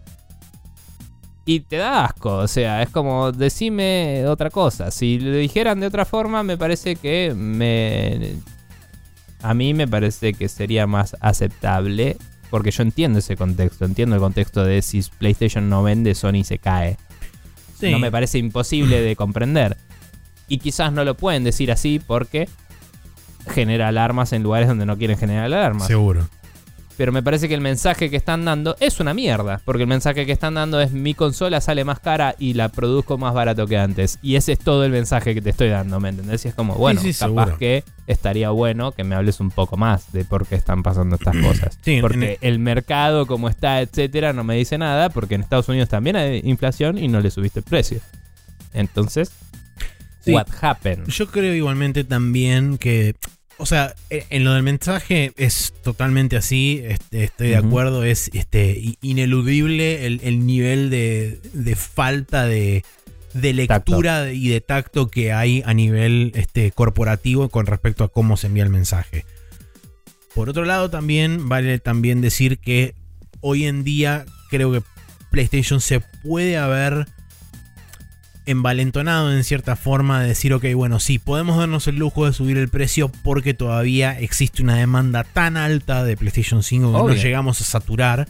Entonces la gente la va a comprar igual porque ya tenemos incluso referencia de gente que la viene comprando desde hace dos años a 700, 800, 900 dólares o su equivalente en otras partes del mundo por la gente que compra a mansalva y la revende. Es que es obvio. Pero también hace, no me acuerdo si fue un año, un año y monedas, Sony había anunciado que había empezado a sacar profit de cada Play 5 que vendía. Sí. Y estamos hablando, o sea, el primer año y pico vendía a pérdida, ok, comprendido. Después empezó a ganar y lo anunció. Después le hizo una revisión de hardware que le sacaba material y la hacía más barata de producir. Ahora anuncian una suba de precio, inmediatamente nos enteramos de que hay una revisión que no se publicitó, que saca 200 gramos más de material. Encima de eso. Eh, y em, ya está saliendo en algunos lugares. Y va a salir en Japón el mismo día que le suben el precio. Y es como, che, mm, controla tu mensaje. ¿Entendés? Sí. O sea, no. Eh, estoy de acuerdo en que eh, sería una mierda si Sony entero se cae, porque eh, se va a llevar a PlayStation puesto también si se cae. Y eh, hay muy buenos productos de Sony en general, a pesar de que tiene esa estúpida tendencia a poner todo caro al pedo. Mm. Em, pero tienen auriculares de la concha de la lora, muchas de las mejores televisiones que hay, eh, cámaras zarpadas. es una empresa importante en varios espacios. eh, pero evidentemente, por su boludez elitista de miren qué boutique que somos, se los están llevando puestos en todos los lugares, excepto en videojuegos donde la gente decide que una experiencia boutique de videojuegos vale la pena y le compra. Eh, Y es como, bueno, capaz tenés que repensar eh, a nivel Sony qué estás haciendo, eso es otro problema distinto, pero a nivel PlayStation tenés un público que te recibe de forma eh, que, que te está bancando a vos y vos estás bancando a tu empresa, cuidalo. Eh, no sé, me parece que no lo están haciendo bien y que ese es el problema. No me parece que sea el problema específicamente que subieron el precio y abarataron los costos. Sí. Me parece que el problema es. mm, Me lo dijeron a medias. Porque la parte de abaratar los costos no me la dijeron. Y cuando yo me entero se siente como una patada en la cara. Sí, sí, tal cual. Entonces es como. Es una verga. Em, pero bueno, vamos a ver si hay repercusiones en lo más mínimo. Vamos a ver cómo performa esta nueva versión de la PlayStation. Puede ser que inclusive corra mejor, decían, a simple vista, solo por basarse en esta arquitectura nueva de Sí, al 6 ser más eficiente. porque es más eficiente. Entonces, hipotéticamente, en la misma temperatura eh, y mismo consumo, por ahí es temperatura más alta en realidad, pero por, con la misma cantidad de energía podría eh, overclockearse un poquito, capaz. Mm. Eh, a menos que lo hayan limitado para que corra igual y bueno, consume menos energía, que también está bueno. 20% menos energía consumida según las mediciones Sí. que hicieron ahí. Eso es durante, importante. durante gameplay.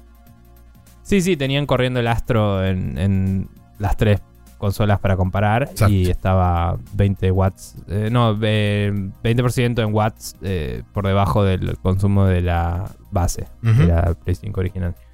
Pero bueno. Bien, la siguiente noticia es que sí, Project Red anunció Phantom Liberty, que es, entre comillas, la única expansión planeada para Cyberpunk 2077.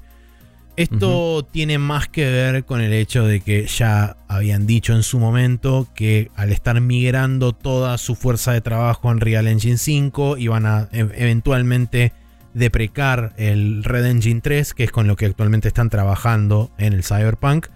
Eh, Es bastante lógico esperar que es de las originalmente que habían hablado en su momento que iban a ser entre dos y tres expansiones.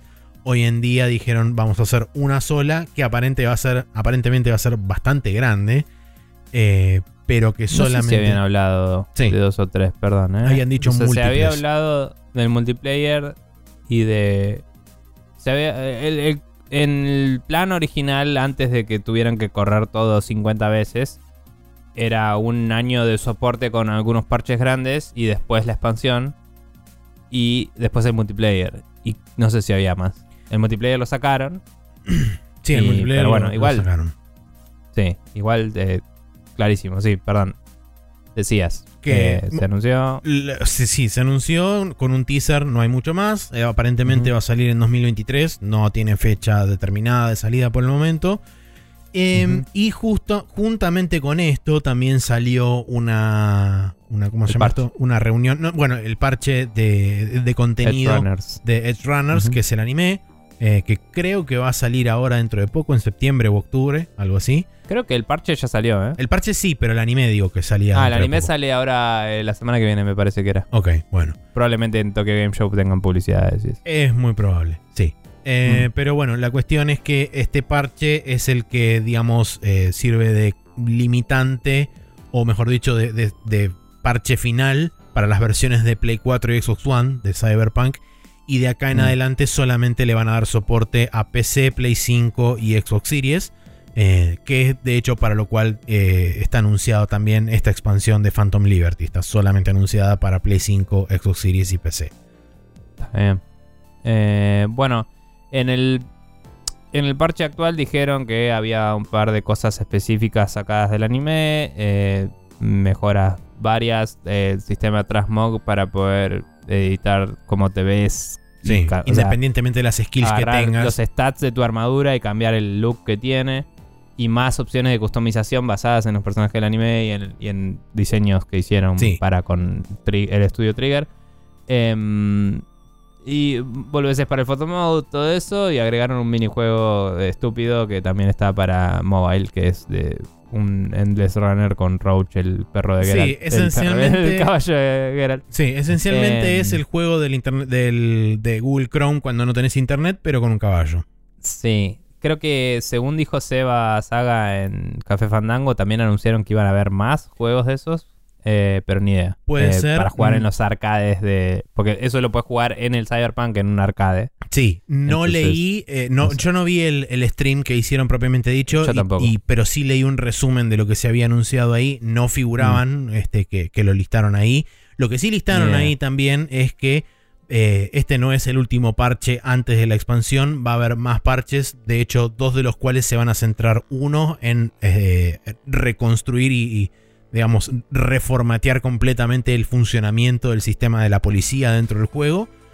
Eh, Bien, porque no hacían una chota, y básicamente. el otro se iba a dedicar a este balance de.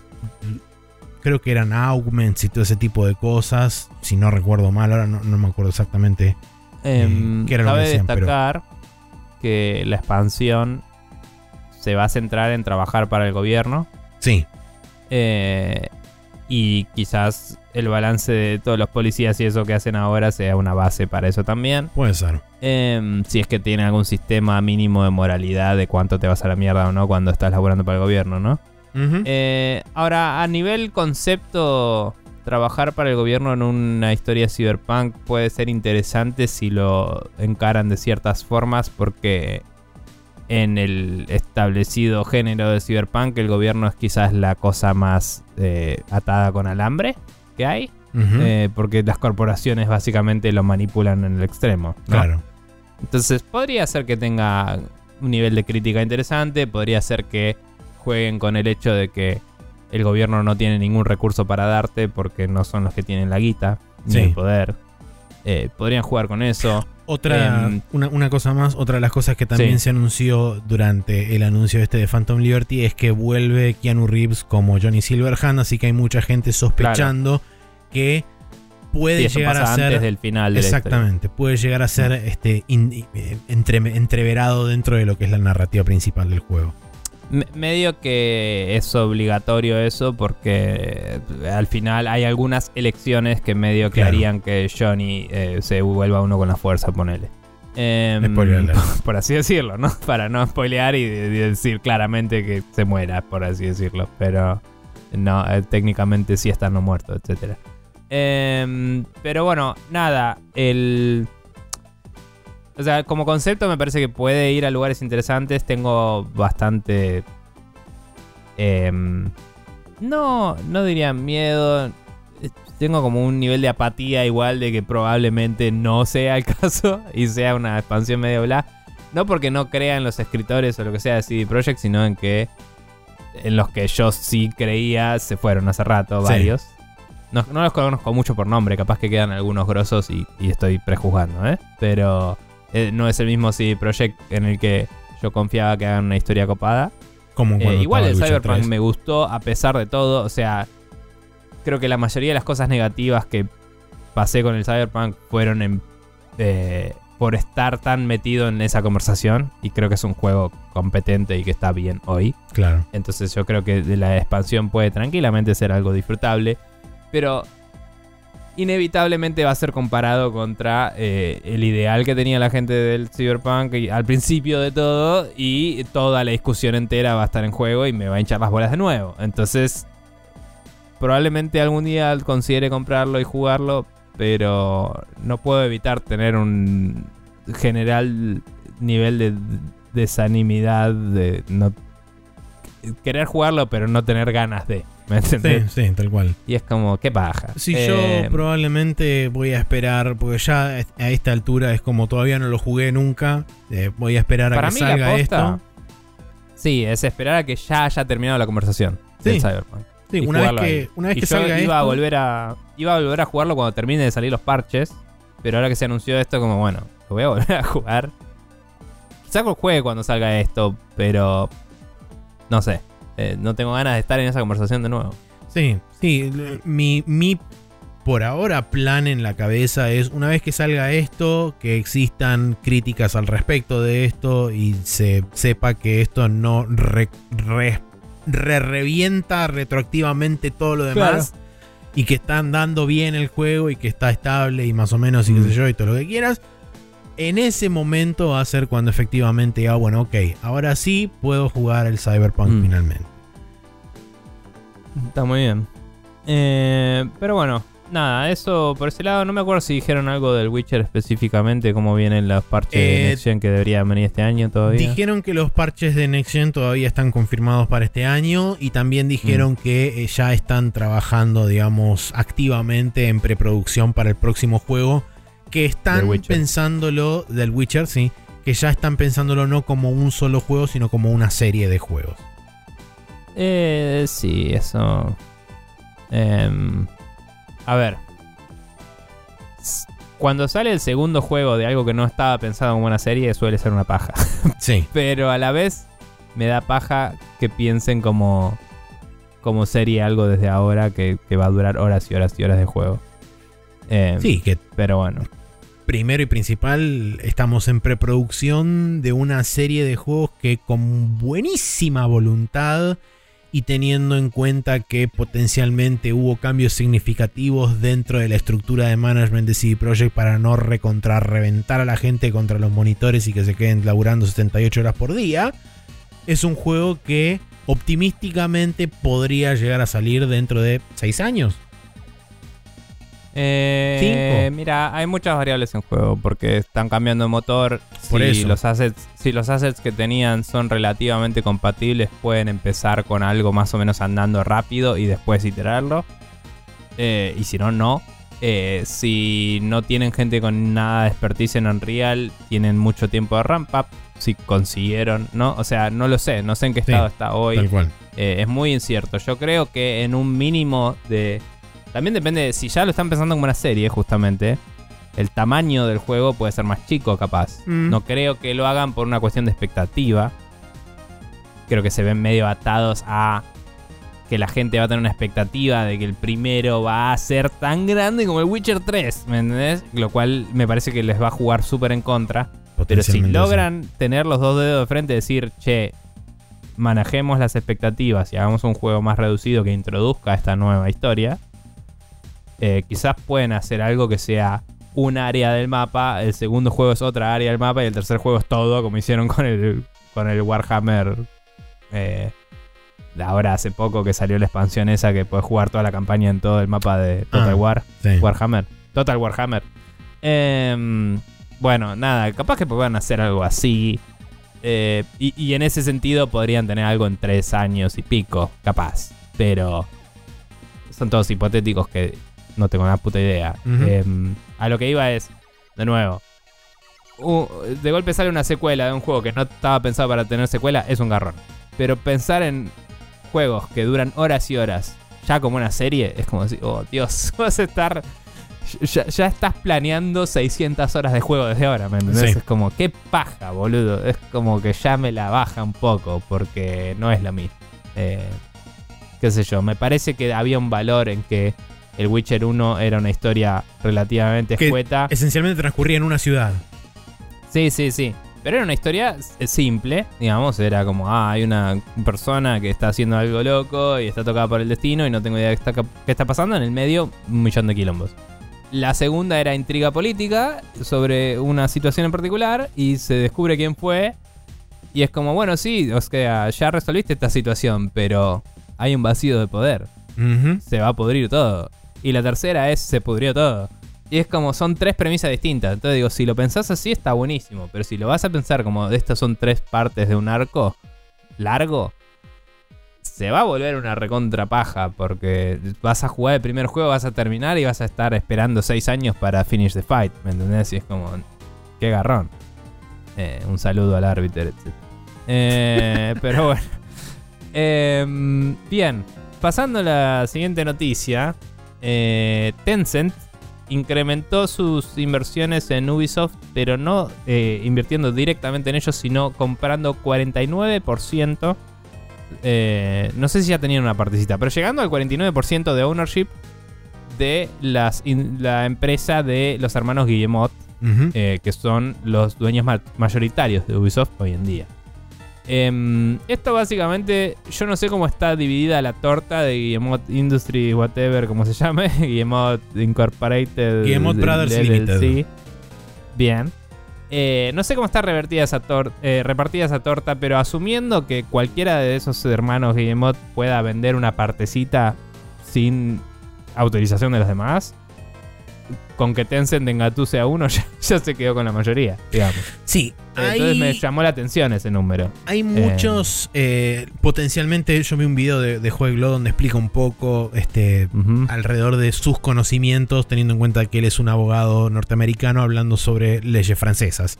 Este, Haciendo la salvedad de eso, eh, da, un poco de, contexto al respecto y dice potencialmente muchas de las razones por las cuales esto se está dando de esta forma específica es porque debe haber en la ley francesa 72 millones de cláusulas gatillo que se activan cuando determinados porcentajes pasan determinados umbrales. Eh, y aparentemente esa es la forma en la que Ubisoft también se está protegiendo de lo que potencialmente podría ser un takeover, que todavía sigue estando latente esa posibilidad dado que Tencent se posicionó particularmente muy bien y de forma muy inteligente a la hora de decir, ok, bueno, si tenemos la posibilidad de tomar el control de Ubisoft podemos hacerlo, pero dependemos de que se den una determinada cantidad de condiciones. Entre ellas es que el acuerdo que firmó eh, los hermanos Guillemot con Tencent es que no pueden tomar una determinada cantidad de acciones por encima de, creo que es 10% en total de Ubisoft, incluyendo el, el porcentual que les da el 49% de la compañía de los Guillemot, eh, durante los próximos 8 años y no pueden hacer este, inversiones, creo que eran competidores directos por los próximos 5 años. Entonces, en ese sentido, es como que Hay están... que ver qué evalúan eh, como competidor directo. Claro. igual. Y si bien ellos hoy en día, eh, Tencent, está teniendo la capacidad de tener hasta el 30% del control de acciones de Ubisoft, lo cual lo volvería automáticamente como socio mayoritario, están solamente... eh, o sea, negociaron por solamente el 5% de los, de los derechos de voto, que aparentemente son dos cosas diferentes. O sea, por un lado tenés lo que es el impacto financiero y por el otro lado tenés lo que es el impacto corporativo dentro de la empresa, donde eh, aparentemente vos podés como comprar mucho de una y poco de otra, o ir en partes iguales, o ir más por uno que por otro. Este, pero eso Claro. es como que se dirime internamente a través de ellos. Está bien. Em, nada, es, es raro, es bastante específico, es una forma indirecta de, de conseguir más poder en Ubisoft. Pero junto con los Guillemot, entre todos ellos, tienen em, básicamente eh, 29,9% de las de Ubisoft. Sí. Eh, así que Lo cual. ese grupo mantiene el ownership. Eso posiciona a los Guillemot que venían en el medio de toda la controversia y todo teniendo que pelear contra gente que los quería comprar y ellos no querían vender. Los posiciona en una situación en la cual eh, tienen una inyección de plata grande y los deja en el poder. Y eso es, voy a decir, netamente negativo, pero para el resto del mundo, pero para ellos eh, les deja seguir en un status quo de, de dejar de tener que inflar promesas estúpidas, como han hecho varias veces, de decir, no, sí, recontra, estamos haciendo el Beyond Good and Evil 2, se los prometemos de verdad, esta vez en serio, yupi. Y cosas por el estilo, ahora pueden realmente decir, bueno, acá tienen 60 Assassin's Creed dentro de los siguientes 5 minutos. Eh, Sí. Que por cierto, hoy está el evento de Ubisoft y no vamos a llegar a cubrirlo, así que no hay noticias sobre eso esta semana, lo veremos la próxima. Si es que hay Em. algo relevante que nos interese nombrar. Sí, sí, es que algo relevante. Sabemos que iban a hablar de. de probablemente del Infinity y el Red era el otro. No, era. Eh, sí, Red era el. eh. Mirage es el que ya está anunciado. Red es el. Lo único que sé es que, como te dije hoy antes de empezar, cambiaron el branding de todos los Assassin's Creed individuales más recientes en Xbox. O sea que están como haciendo una consolidación de la marca para. para una lavada de cara estúpida así de, de corporativa. Whatever. Eh, Una- Pero bueno, nada, interesante. No sé si quieres Sí. decir algo más de esto. Una última cosa sobre esto, lo que vos Mm. decías es cierto, los posiciona a los Guillemot para tener el control básicamente operativo y creativo de Ubisoft, por lo menos por los próximos 5 a 8 años, una vez que, eh, digamos, caduque ese plazo que le impusieron a Tencent para justamente no, no tomar control más allá del, ya sea o el 49%, 49,9% de Guillemot Brothers o del 10% de Ubisoft en determinado momento Tencent por ahí dice, bueno, ok, no hay problema. Compro el 51%, compro el, el 0,2% de Guillemot Brothers y ya automáticamente paso a tener mayoría no solo de eso, sino que también de Ubisoft porque, como dijimos antes, en conjunto tienen casi el 30% del control de las acciones de Ubisoft, siendo el este, accionista mayoritario en conjunto. Sí, eh, o sea, es interesante porque eso les permite que si en los siguientes 5 años los Guillemot repuntan la cosa, eh, se quedan en el molde y ganan plata no haciendo nada. Y si la cagan, las acciones salen más baratos y pueden ir y comprarle a otro y tomar el ownership ellos y cambiar la dirección a donde les guste. Exacto. Eh, entonces están ahí. Por eso dije que es una Eh, posición muy inteligente la que tomó Tencent a la hora de no invertir directamente en Ubisoft e ir por otro camino que es, entre comillas, el camino Sí. más largo, si querés, pero Sí, eh, pero, pero bueno, los dejó ahí con, con como con la jugada armada, ¿no? Sí. Para el, para el jaque mate ahí. Pero bueno, igual quería mencionar un par de cosas eh, tangenciales que no estábamos discutiendo, pero que pasaron también. Eh, se anunció finalmente que el juego de Amy Henning que está haciendo es uno de Marvel. sí. eh, que tenía que ver con em, Captain Marvel y no, Black Capitán Panther América y Black Panther. y eh, eh, Capitán Marvel también, ¿no? No. La Capitana Marvel no estaba. Capitán no, di- no América dije y nada, entonces leí mal otra cosa. Bueno, Capitán América y Black Panther. No tengo idea si está ambientado en la guerra mundial o qué mierda, nada. Es no tengo World idea de nada. sí. Bien, buenísimo, mejor. Porque eh, me tiene podrido un poco que todo se trate de agarrar del MCU. Es como, bueno, volvamos a los cómics un poco, sí, vamos a seguir con esta.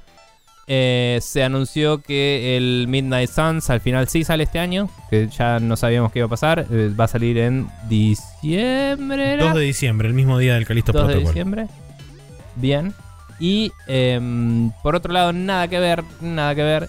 Me pareció destacable la noticia de que eh, Games Done Quick de eh, 2023, el evento de invierno en realidad, Sí, el de Eh, enero. eh, va a eh, cancelarse en su versión presencial porque lo estaban planeando para mm, hacerlo en, En Florida. eh, en Florida. Y en Florida pasaron una ley bastante anti-gay que no les cabía una mierda. Y eh, la última vez no... Como que les pareció que las regulaciones de COVID y eso eran bastante chotas y todo así. Y dijeron, ¿saben qué? Florida son todos una manga de forros, hijos de puta. Y no vamos a ir una mierda ahí. No dijeron eso, pero básicamente... eh, Eh, básicamente dijeron eso. Dijeron, no nos sentimos a gusto ahí, no sentimos que sea un lugar seguro para nuestra comunidad y nuestros eh, participantes y eh, vamos a cancelar el evento presencial, le pedimos perdón a la gente, pero Florida no es un lugar que nosotros consideremos que eh, pueda dar un dar la bienvenida a nuestro evento, básicamente. ¿no? No, no era un welcoming place, ¿no? No era un lugar eh, agradable o seguro para tener esa reunión que ellos querían tener. Así que eh, un poquito, un dedito ahí en la llaga para, para el estado de Florida. Obviamente que les chupa un huevo, ¿no? Pero digo, en la industria estas cosas mueven algunas agujas y llaman las atenciones de la gente eh, a nivel discursivo y y está bueno que se, se haga esa exposición y se diga, che, no está bueno esto que está pasando acá, así que nos vamos a bajar de esta. Em, así que lo banco. Eh, creo que habían pasado un par de cosas más, pero bueno. La semana que viene se viene con todas las noticias y vamos a ponernos al día, así que eso Sí, es todo, me sí, parece. probablemente tenemos Tokyo Game Show, está la potencial Sí. Nintendo Direct y hay como- Está de Ubisoft de hoy, de etcétera, Ubisoft. etcétera, hay, varias cosas, así que bueno. Em, Pero por se el murió la momento- reina también, pero Ah, sí, también. Eh, pero por el momento, Bien. calendario para esta semana. Arrancamos con el martes Ujú. 13. No te cases ni te embarques de septiembre. Sale el Freedom Planet 2 finalmente, después de como 680.423 años de desarrollo para. Windows. Eh, sale también el Isonzo para Windows Play 4, Play 5 y Xbox, que es un FPS aparentemente. Sale también el Little Orpheus para Windows, Nintendo Switch, Play 4, Play 5 y Xbox, que es un juego de aventura. El SCP Secret Files para Windows, que es un Action Adventure. El Sunday Gold para Windows, que es un, ah, es un juego de aventura y RPG. El Voice of Card The Beast of Burden, que es el tercer juego de la saga que aparentemente decidió Yoko Taro que no quería hacer un solo juego, sino que quería hacer tres este, o más. Y ahora sacó el tercero, que sale para Windows, Switch y Play 4, que es un RPG. Sí, yo me enteré que había un segundo tipo hace unos meses. Sí. De golpe ya hay tres. Sí. Eh, Mm. están, están teniendo una iteración rapidísima, porque creo que el primero salió a fin del año pasado. Sí, algo así. Eh, Es que la verdad es que es una plataforma que te deja iterar muy rápido. Sí. Es generás arte y scripteas cosas. Es un motor. Eh, y después, por último, el mismo martes 13 tenemos el 13, que sale para Nintendo Switch. No es la remake que prometieron hacer del 13, es el, es el remaster que primero había salido para Play 4 y Xbox, que había salido como el orto, y en base a que salió como el orto dijeron que iban a hacer una remake, pero no es esta, esta remake, es el remaster que había salido para las anteriores. ¿Estamos seguros que es el remaster y que no es el original porteado? Pregunto. Eh, puede ser que sea el original porteado también, ¿por qué no? Está bien. No lo Bien. sé. Asumí Altas que era el de que ande remaster. para el orto. Claro, digamos. tal cual. Está bien. Después Bien. de eso, el jueves 15 tenemos el Bear and Breakfast, que sale para Nintendo Switch, es un live simulation. El Blind Sí. Fate Edo Noyami, que sale para Windows, Switch, Play 4, Play 5 y Xbox, que es un juego de acción y aventura. El Despots Game, que sale para Windows, Mac, Linux, Switch, Play 4, Play 5 y Xbox, que es un roguelike y un auto battler. El Dungeons 3, que sale para Nintendo Switch, es de estrategia y simulación. Fault-STP-Lightcraft eso es, eh, sale para Nintendo Switch y es una visual novel que claramente es japonesa. Este, El Metal Hellsinger, que sale para Windows Play 5 y Xbox Series X, que es este, el first person shooter con ritmo, que no es el otro first person shooter con ritmo, sino que es Sí, este. que no es el BPM. Es el Exacto, otro. ese. Eh, el Outer Wilds para Play 5 y Xbox Series X, que no sabía que no había. Ah, claro, porque este debe ser el parche de, de Next Gen Sí. famoso. sí. Eh, y el SBK 22, que no sé qué significa eso. Este, para Windows Play 4, Play 5 y Xbox Series X, que es este un De juego carreras. de Yo algo. tampoco sé qué significa SBK. Eh, bueno. El lunes 19 de septiembre sale el Return to Monkey Island para Windows y Nintendo Switch. Como predije, la concha de sus madres. Eh, ahí está. Y el There is No Light para Windows y nada más. Que es un action adventure de vaya a saber uno qué cosa. Bien. Pero bien. eh, terminamos entonces con el Rapid Fire. Nos vamos a ir al Hot Coffee. Donde vamos a hablar un poco de cómo las corporaciones se pelean a través de sus este, correspondientes eh, eh, personas públicas de- de cada bando.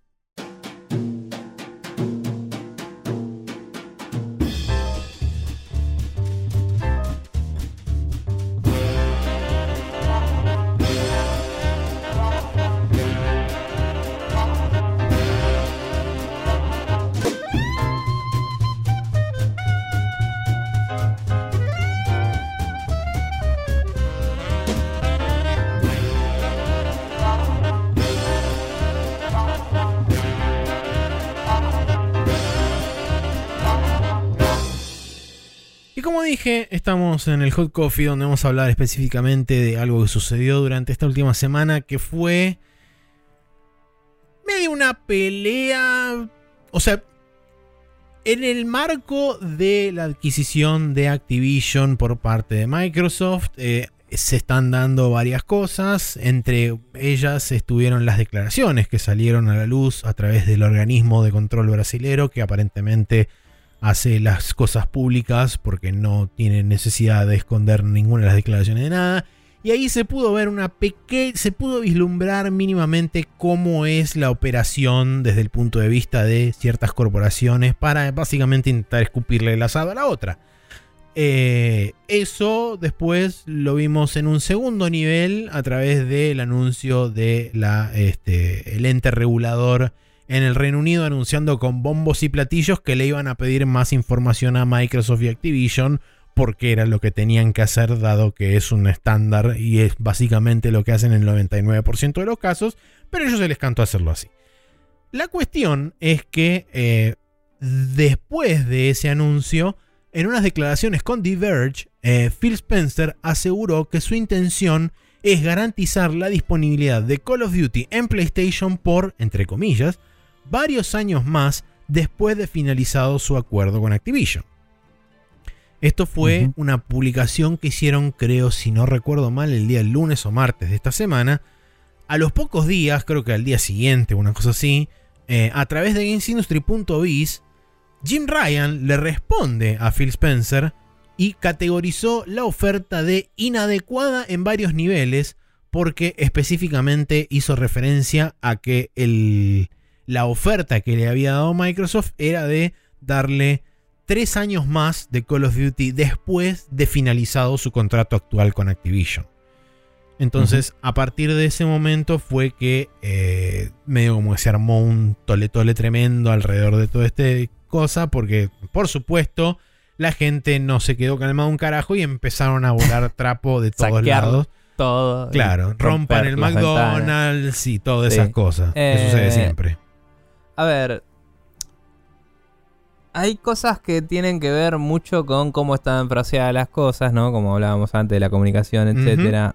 Eh, lo que dijo Jim Ryan es que eh, la respuesta de Phil Spencer, que la hizo pública, Sí. trajo a la luz una discusión que él pensaba que era privada. Me parece una crítica válida a la Sí. situación.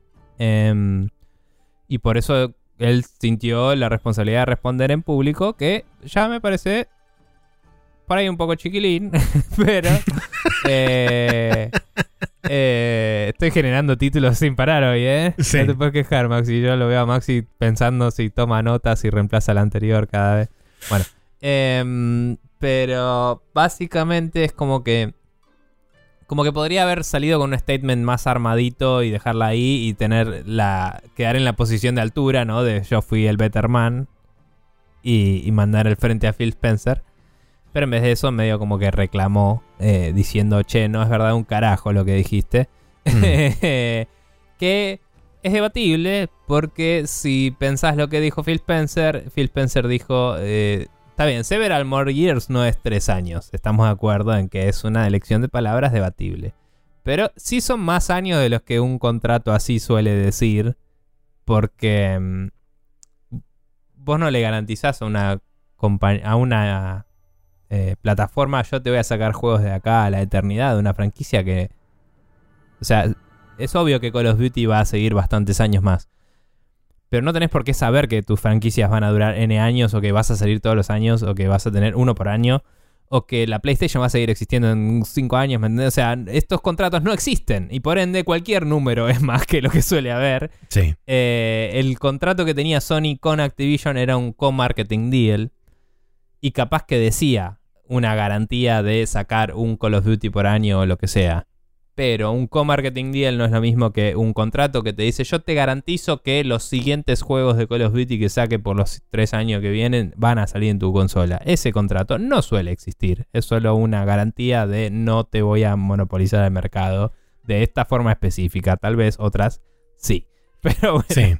Quiero, quiero agregar un poquitito de, de marco alrededor de lo que me parece que pasó en determinado momento por la cabeza de Jim Ryan a la hora de dar estas declaraciones, porque creo que hay un potencial argumento ahí en favor de cómo está viendo eh, Jim Ryan la, la perspectiva de lo que puede llegar a ser el potencial futuro de, Sí, este, sí. de este trato.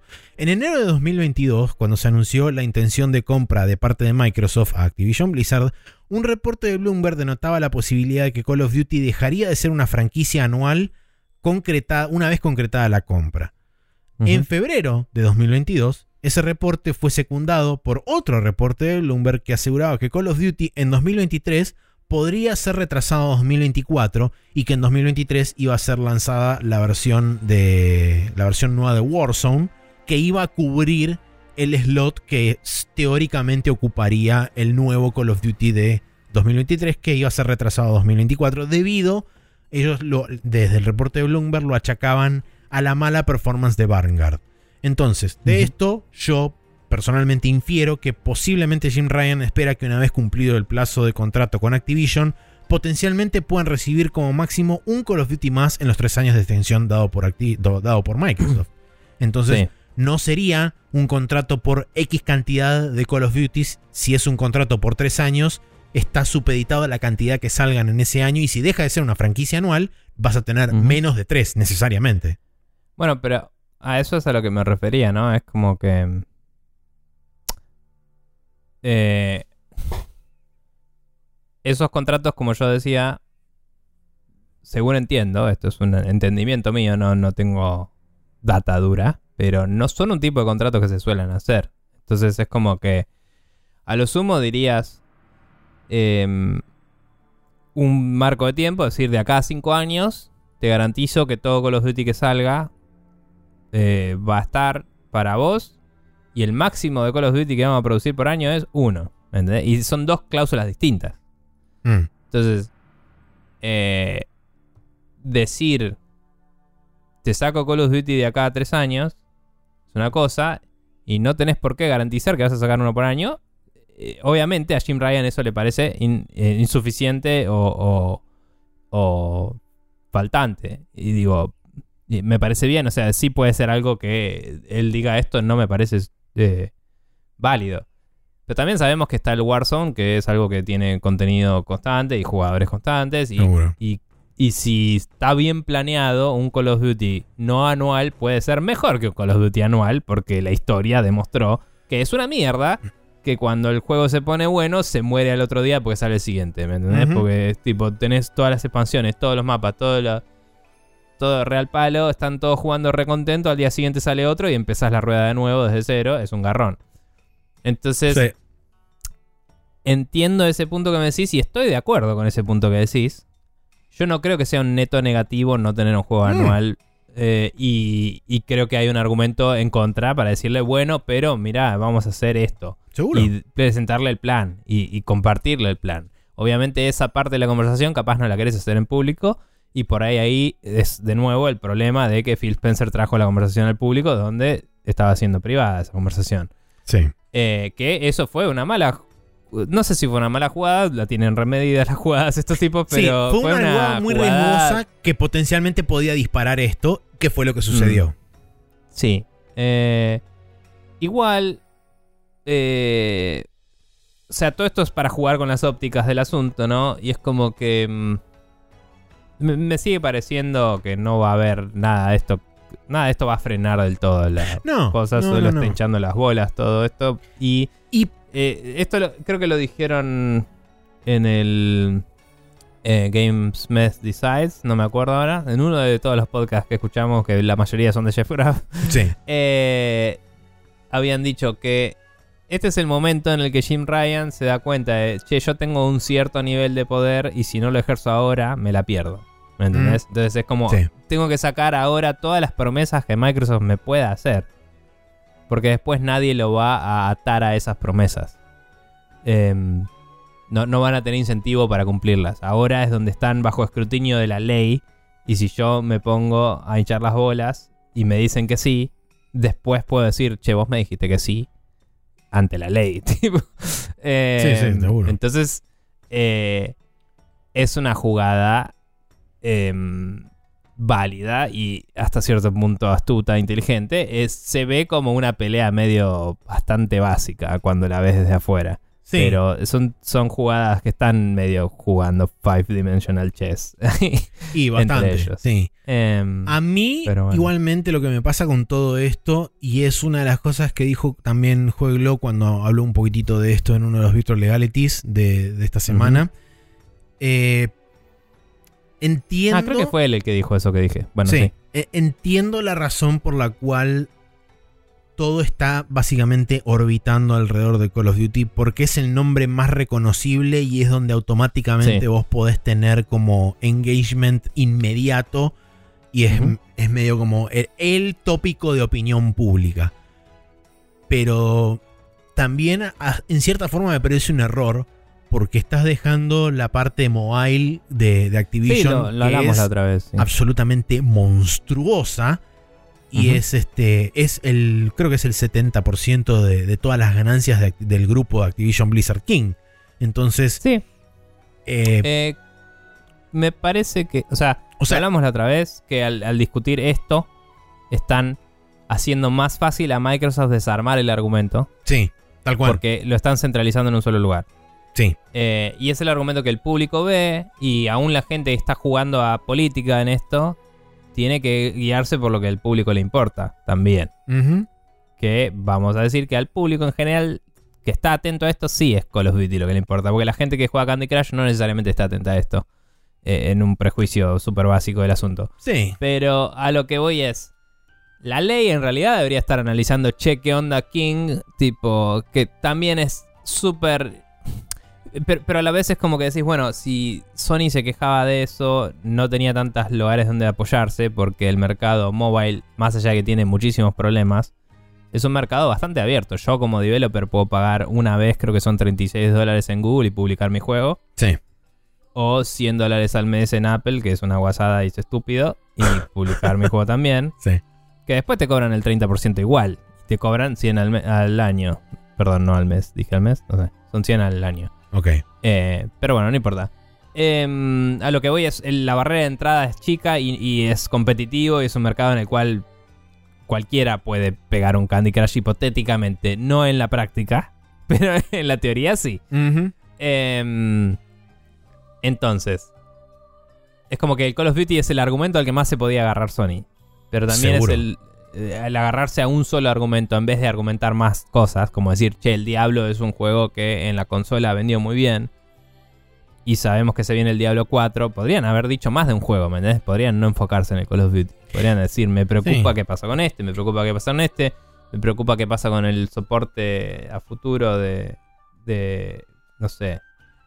Em, bueno, no pueden decir Overwatch porque Overwatch em, saben que es un juego as a service que va a tener soporte en todas las plataformas donde salga y ya está anunciado para Play 4. Sí.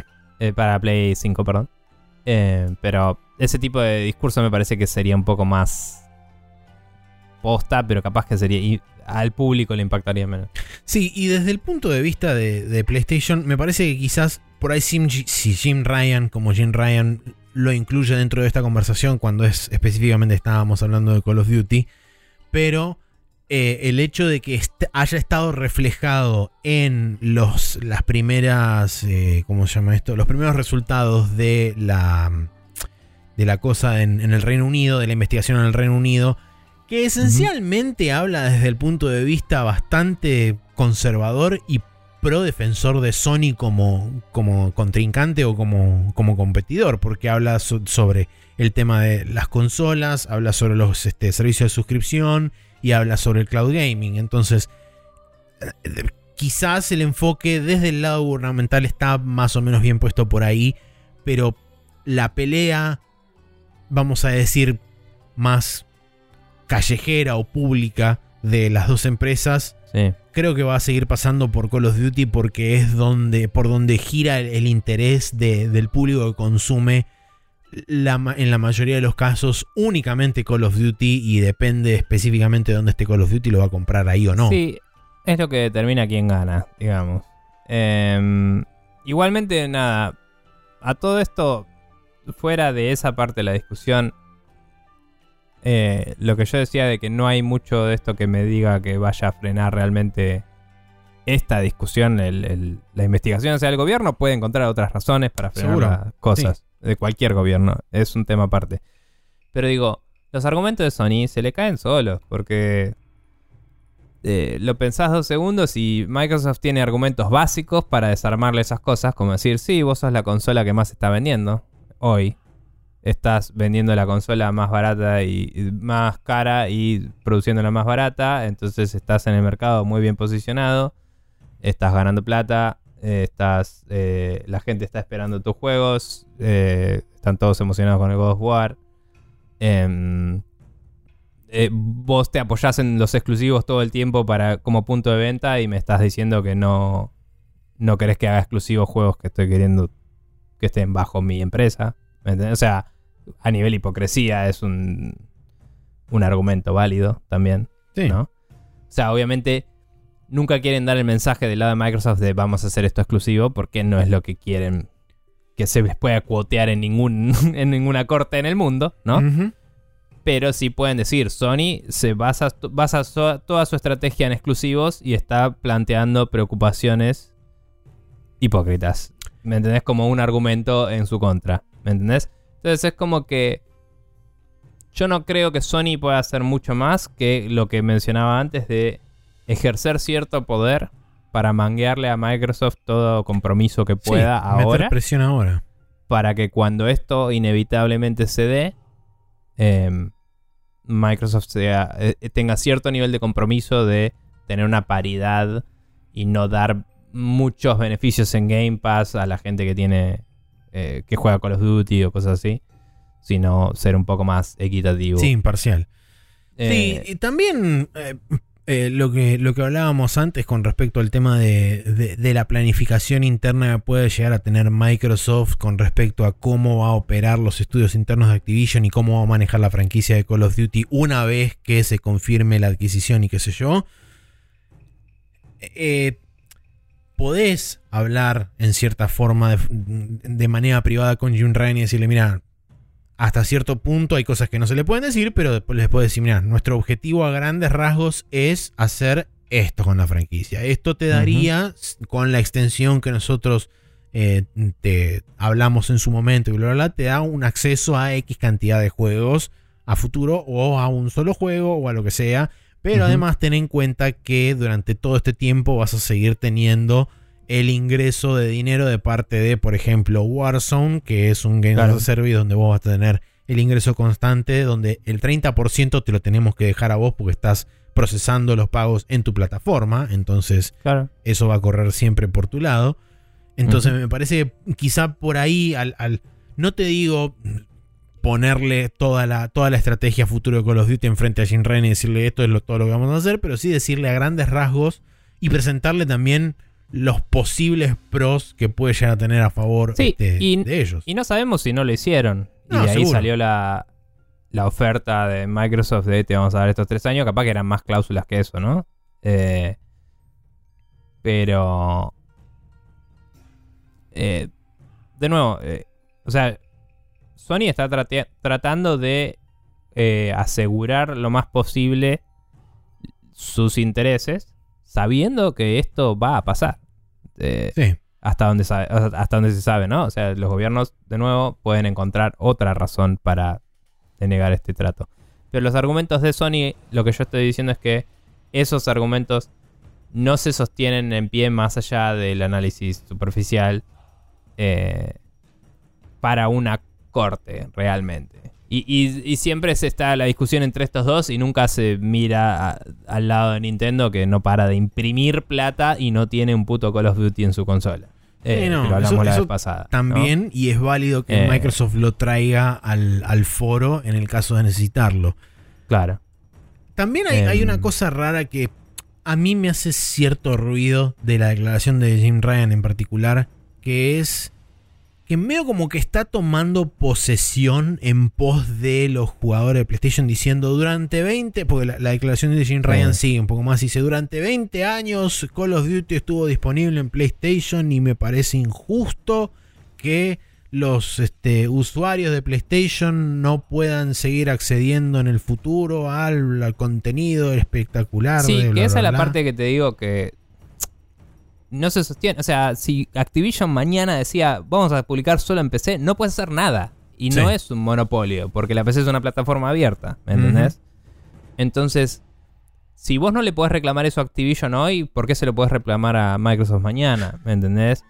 Eh, solo si Microsoft dice solo va a estar en Game Pass y Xbox, me parece que hay un argumento ahí. Porque en el momento en el que ellos dicen, pero, eh, pero está en Steam. O sea, y eh, está capaz que no sé si siguen, si siguen Battle.net o no, pero es como lo, lo puedes comprar afuera de Xbox. Es como... Y, y eso también es algo que dijo Joe Glow, que es verdad. Y es que todas estas discusiones se están olvidando que una persona puede no tener una Xbox y no tener una PlayStation y jugar al Call of Duty igual, Sí. dice. Entonces, no es que si no está en PlayStation no está disponible en el mercado y es anticompetitivo, dice. Eh, la gente puede no comprar una PlayStation y jugar videojuegos, dice. Entonces no es necesariamente anticompetitivo, es malo para Sony, dice. Claro, sí, sí, sí. Pero el Joe Glow decía, yo mirándolo desde afuera, como gamer, digo, ah, me puedo comprar otra cosa y jugarlo en otra cosa. Entonces, mientras no sea exclusivo de suscripción de Xbox o de Xbox como plataforma, ese argumento no se sostiene tanto. Eh, y realmente Sony, o sea, si es un juego third party, Sony no tiene absolutamente ningún poder de si sale o no en su consola nunca. Nun- no es que o sea, es- le está pidiendo a Microsoft que le garantice algo que nunca estuvo garantizado más allá del co-marketing deal que tenía. ¿Me entendés? Sí. O sea, eso no existe. Yo como publisher puedo publicar mi juego donde se me cante el culo o cerrar mañana y no sale más este juego, ¿me entendés? Claro. Y Sony no puede reclamar eso porque eso no existe como reclamo en la vida. Eh, Sí, sí tipo, decir "Eh, que- Estuvo 20 años en PlayStation. Sí, bueno, pero también era un juego primordialmente de PC. Y era un juego de PC hasta que de golpe empezó a tener números más importantes en consola. Y ahí se volvió importante en consola. Y mientras estuvo en PlayStation, tenía mucho contenido antes en Xbox porque tenía un deal con Xbox. Y ahí no te quejabas. ¿Me entendés? Y ahora estás diciendo, ah, no, uh, guarda. Y es como. Sí. En el, en el único lugar donde puedo llegar a decir que no es un paralelismo 100% igual es en el punto de Activision defin- definiendo que no quiere salir más o en Xbox o en PlayStation o en ninguna de las dos y solamente ser exclusivo en PC. Es levemente diferente a que Xbox siendo platform holder y teniendo el control de sí. un servicio como es Game Pass y demás, Perdón, lo haga sí. exclusivo. Sal- salvando esa diferencia, estoy de acuerdo, sí. Eh, igualmente, creo yo, por lo menos, desde el lado de Microsoft, como siempre decimos, están teniendo en cuenta de medir las palabras al milímetro porque cada vez que dicen, específicamente ahora con este trato, porque es de muchísimo más alto perfil de lo que era con Bethesda, porque con Bethesda fue durante dos meses que dijeron, no, vamos a ver caso por caso, qué sé yo, después dijeron, todos los juegos de Bethesda van a ser exclusivos de, de los servicios de Game Pass. Eh, pero fueron imp- importante destacar que dijeron en donde sea que Game Pass esté disponible. No dijeron van a ser exclusivos de Xbox. Entonces, Claro. eh, creo que ya el hecho de primero sacar la palabra exclusivo y decir donde sea que esté disponible el servicio de Game Pass, deja Están- la puerta. Ellos están controlando su mensaje. Claro. Y están diciendo no, porque somos cross-platform. Y No Claro. le puedes decir que no. No le Exactamente. puedes decir que no porque está en más de una plataforma. Y además, Pero estás bloqueado a tu servicio. claro, Esa es la parte preocupante. pero nada, te im- nada le impide a la competición decir, bueno, ok, pone Game Pass en mi plataforma y entonces ahí está disponible en todos los lugares donde está disponible Game Pass. Game Pass está disponible en otra plataforma rival, como ponele que puede ser la Nintendo Switch o ponele que puede ser la PlayStation, y en ese caso está disponible también en PlayStation, a través de un servicio de Microsoft, pero está disponible. Eh, sí, sí. Obviamente, por eso eh, eh, es, un, es un nuevo problema en el mercado que Sin no estaba duda. siendo abordado antes. Pero también, por ejemplo, hay precedentes. O sea, eh, en PlayStation vos podés pagar el EA Play. Sí, Entonces, Xbox, si quisiera, podría hacerle quilombo a Sony diciéndole que es anticompetitivo, que no le deja estar a él cuando lo deja estar al otro. también. No lo está haciendo porque ahora está defendiendo esto. En unos años capaz que le pinta. Capaz que no y prefiere hacer peer pressure de estar en todos lados menos en PlayStation hasta que PlayStation diga, bueno, está bien. Tipo, Sí. eh, pero que supongo que es lo que van a tratar de hacer. Y me parece que sí. Pero, pero hay un argumento real y fuerte ahí de, che, ¿por qué yo no puedo estar y él sí? Eh, y, y es un nuevo problema porque el mismo proveedor de ese servicio es tu competidor directo. En, en muchos aspectos. Eh, mientras que EA no es el competidor directo, es un proveedor de. Es un proveedor más. Eh, un- es un partner, de hecho. Es Sí. una persona que eh, te, te publica juegos en tu plataforma.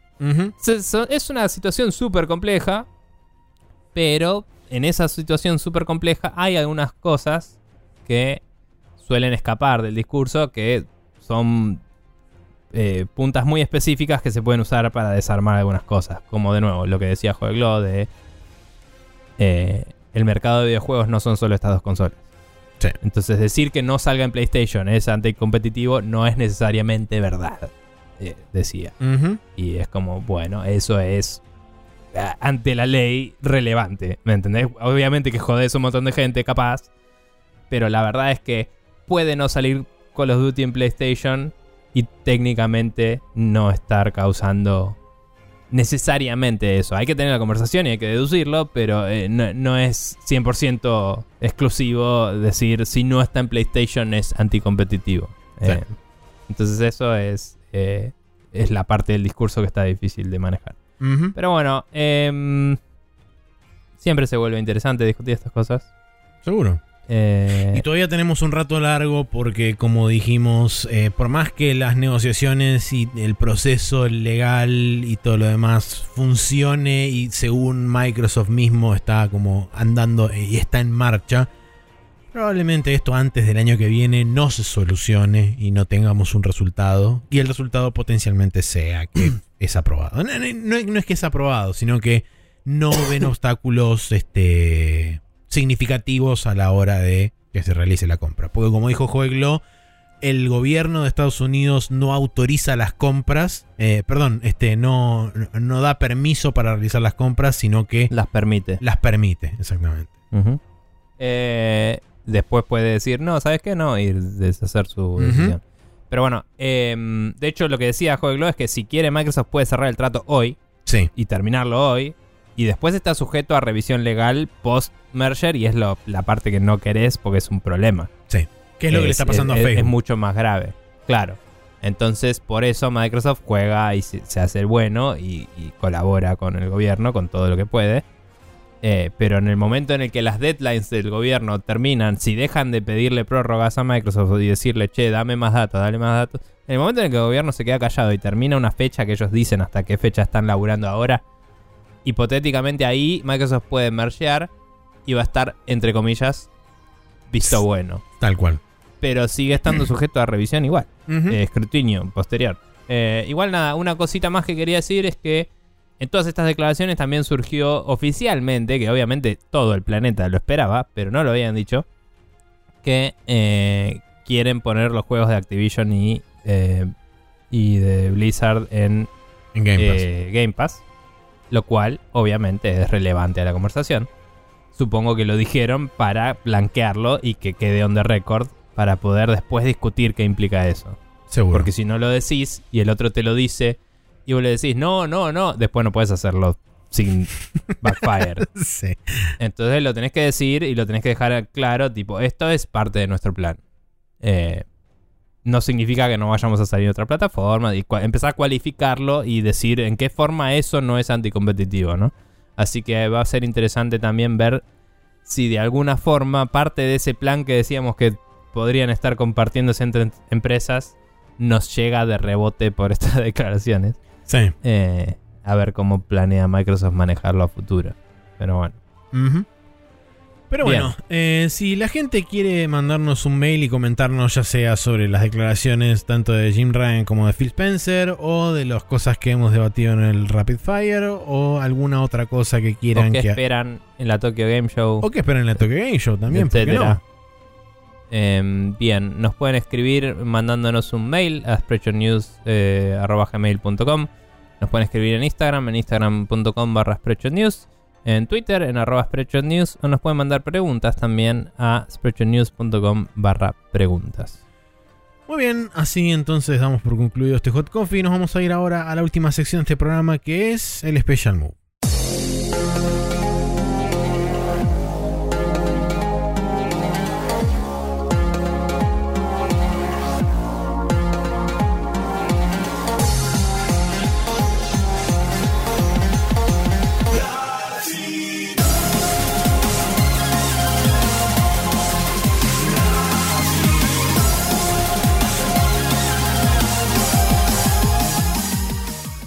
Y aquí estamos en el Special Mundo. Tenemos una recomendación por lado. Vos, eh, gran video. Lo vi el otro Sí. día que lo pasaste. Está realmente muy bien.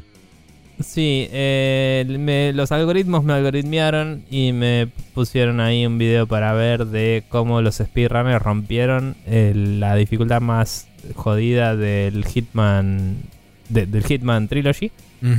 Eh, y es básicamente un overview de toda una run eh, parte por parte del Hitman Trilogy entero. Es decir, Hitman 1, 2 y 3 con todo el contenido eh, considerado canónico en la historia. O sea, no tiene el Patient Zero, que es una expansión secundaria, pero sí tiene los, los mapas DLC, tipo el banco de Nueva York en el 2 y, Sí. y las, la isla no sé cuánto. Em, no sé si ahora en la run le van a agregar el nuevo mapa, porque el nuevo mapa pasa antes del final del 2. Es verdad. Eh, así que hay que ver si eso altera las categorías o cómo lo maneja la comunidad. Pero bueno, whatever. Eh, está buenísimo. El chabón desarma y pelotudea la IA del enemigo de una forma increíble. Eh, me sorprendí un poquito de que el, el speedrun, o sea, la, la, la playthrough de Dubai en Hitman 3 no es la que un chabón sale así de un lugar y le pega un tiro a uno y le pega un tiro al otro y tarda 6 segundos, Sí. pero porque lo están haciendo con Silent Assassin. Entonces no pueden verlos dispararle a uno o encontrar un cadáver ni nada. Eh, es esa categoría específica. Sin embargo, la forma en la que lo hace es magistral y tarda 25 segundos. es como.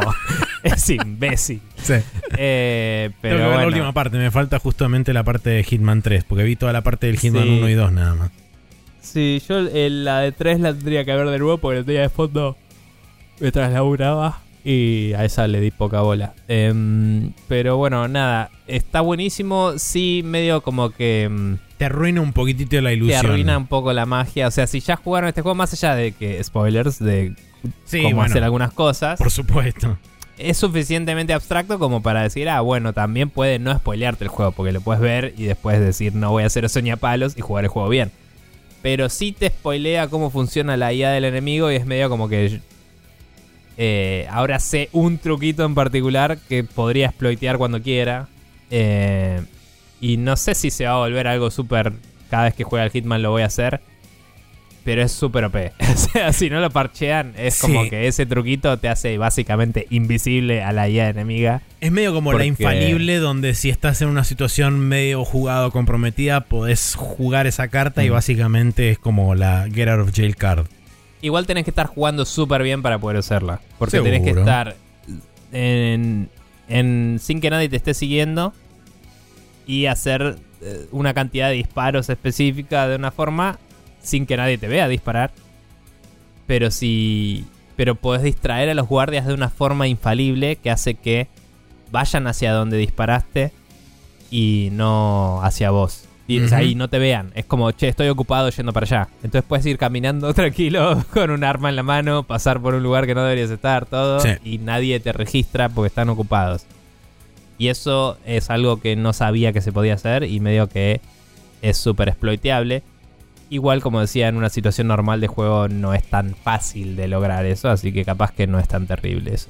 Pero bueno, nada, es una locura cómo manipulan todo, eh, cómo ya tienen recalado de tipo, bueno, voy a dispararle a esta lámpara que está en la concha del pato a la vuelta porque eso va a hacer que cuando empieza el ciclo de este personaje, los guardias que lo siguen se distraigan y no lo sigan. Entonces voy a hacer otra cosa y de golpe me voy a dar vuelta y voy a pegarle un tiro a esa persona a través de una pared, eh, la que había se tapeado antes y, y, y se muere y no hay nadie mirando que se muere y se cae al agua, entonces no la encuentra nadie. Y es como, ¿qué? y, y es increíble, es absolutamente impresionante. Y, mm, y en varios mapas, tipo, el, el mata a la última persona parado en la salida y termina, ¿viste? Como cosas así Sí. que decís, qué carajo. Y, pero vi un solo mapa en el que rompían bastante eh, la física para directamente caminar medio por el aire, Sí, Sapienza. que era en Sapienza. Y es muy una locura eso también. Em, pero bueno, nada, muy, muy interesante, muy copado y aguante el Hitman. Sí. Eh, ¿Qué más decir? Bueno, y yo les voy a recomendar que vean la mejor peli de Ace Combat, que es este Top Gun Maverick, porque finalmente la vi hace un par de días.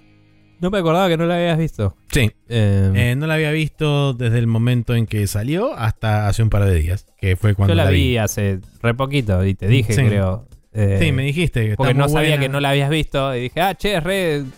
Es re, es re tipo. Es Combat. Tipo, eh, Y puedo confirmar literal. que sí, es, es la peli Es de... Combat Confirmed. Claro, este, es la peli de Ace Combat featuring Tom, este, Tom Cruise.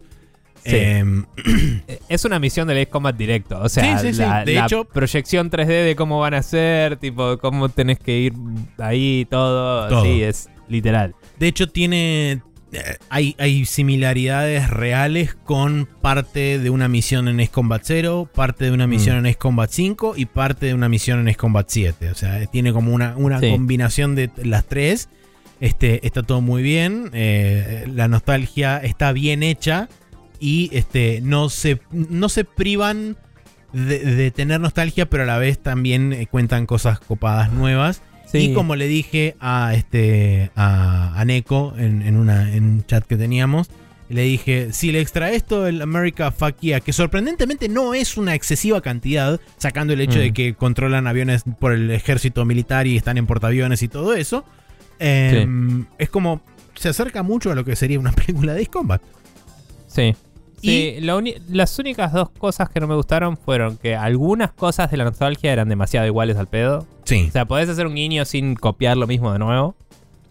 Por ejemplo, banqué la intro que es exactamente igual. Porque es como, ah, bueno, está bueno que sea la intro sea exactamente igual. Sí. Pero después es tipo, ah, el hijo de Gus es Gus. Y es como.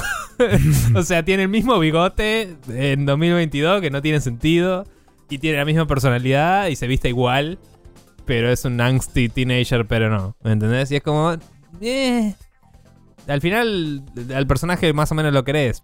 Pero es el mismo personaje de nuevo. ¿Me entendés? Sí. pero enojado. Y el otro chabón que es Hangman es tipo, ah, es Iceman pero Garca. Eh, Es como una inversión de roles en la cual es un Iceman pero con la personal- personalidad de Tom Cruise. Y, y el otro es un Tom Cruise pero con la personalidad de Iceman. Y, pero se nota, es medio transparente. Eso es una cosa que me jodió. Y la otra cosa que me jodió es algo que ya me tiene podrido de Hollywood, que es, te voy a decir una frase importante ahora, porque después cuando estés en el momento crucial, la vas a pensar en tu cabeza y te va a salvar. Y es como, basta, basta de hacer eso. Basta de con gran poder viene una gran responsabilidad, pero no. O sea, si no sos Spider-Man y son esas palabras específicas, no me rompan las pelotas, ¿ok? Tipo, suficiente. Bien. Pero el resto está muy bien. Sí, y con respecto a lo que dije yo, que es un 9 de 10 por una única razón, esa razón es la canción que va a sonar al final de todo el podcast cuando termine y la gente que quiera saber cuál es la canción la va a tener que escuchar porque está al final. ¿El problema es que estaba o que no estaba? O No que estaba en estaba. un mal momento. Ok, bien. Em, nada, me gustó, estaba muy buena. eh, me gusta cómo los aviones de quinta generación colean en el aire. Sí. Y, Y eso es real, eso es posta. No sé si eran aviones o eran modelos esos. No, es CGI. Eh. Eh, Los aviones esos son CGI porque son justamente rusos y existen pocos y se filmaron pocos en vivo. Está bien. Em, pero sí sé que pueden hacer esa maniobra, me decía mi viejo que le pregunté. Y mm, todo el resto es posta y no CGI, es imbécil. O sea, no Sí. tiene sentido. Sí, no, o sea, capaz que le hayan exagerado las montañas con CGI o algo para decir están más cerca del piso de lo que están. Pero chabón, es como. Tom Cruise, ¿te vas a matar? ¿Te vas a matar zarpado? Y ahora bueno, se va al espacio, el chabón no le importa un choto. Justa- justamente antes de ver la película esa salió el, el primer sneak peek de la nueva de la nueva Misión Imposible donde el chabón literal está parado en un biplano hablándole a cámara Sí. Y cuando termina dice me voy a filmar y el avión pega un bank de 90 grados a la izquierda descendente y el chabón está parado arriba del fucking avión Y es- es Agarrado tipo- con una mano así Sí, retranca. sí, sí, es tipo, y saludando con la otra. Es tipo, pará, boludo, te vas Sí. a matar de verdad. O sea, Sí. baja un cambio, man. Es como. Ya lo hablamos un par de veces, pero es como que no sabe cómo salir de la cientología y es como, bueno, sa- sale a morirse, tipo. Claro, tal cual. Es Pero tipo, bueno, el día que me muera, me voy de la cientología y ya está. No, chabón, pero bueno, nada, mientras tanto, alta peli, guacho. Sí, tal cual. Eh, Pero nada, bueno, muy ¿cómo bien. hace la gente para escucharnos y suscribirse y todo lo demás? Bien, la gente nos puede buscar en cualquier gestor de podcast eh, que de su preferencia, como arroba News. No, mentira, Spreadshot News solo, perdón. Eh, y nos deberían encontrar porque estamos en iTunes, estamos en, bueno, Apple Podcast, no iTunes. Estamos en iBox, estamos en eh, Google Play Podcast, estamos en Podcast Addict, en iHeartRadio, en Pocket Casts, etcétera, etcétera, etcétera. Pueden si no copiar directamente nuestra URL a, a- directa al feed que es spreadshotnews.com barra podcast. Eso lo copian y lo pegan y lo van a tener ahí para registrarse directo. Em, y si no, estamos también en archive.org donde están hosteados todos nuestros episodios y les invitamos a que si tienen algún eh, dólar de sobra, que nadie suele tenerlo, pero si tienen algún dólar de sobra y le pueden donar unos manguitos ahí a archive.org, que se- si pueden lo hagan porque es una causa muy noble. Em, todo esto lo pueden encontrar en general en spreadshotnews.com donde tenemos ahí linkeado un link tree con todas nuestras cosas, así que también esa es una buena forma de acceder a todo esto. Así es. Em, así que nada, yo no tengo nada más por el día de hoy. Bueno, yo tampoco, así que damos por concluido un nuevo episodio de Spreadshot News Podcast. Nos veremos la semana que viene, donde seguramente tengamos una cantidad métrica de noticias eh, para charlar de diferentes rubros, ámbitos, direcciones y eh, geografías, potencialmente. Eh, así que agárrense fuerte porque se viene con toda el post, el fantasma de John Madden ve su sombra y anuncia la llegada de los jueguitos. Sí, sí, tal cual. Igual en, en defensa de la predicción, todas las veces tenemos una cantidad de métricas de noticias porque puedes agarrar una regla y medir cuánto hay en el documento. Es justo, Pero bueno, Vamos a vérselo como va. la, la cantidad suele ser menor a una en metros. Pero bueno.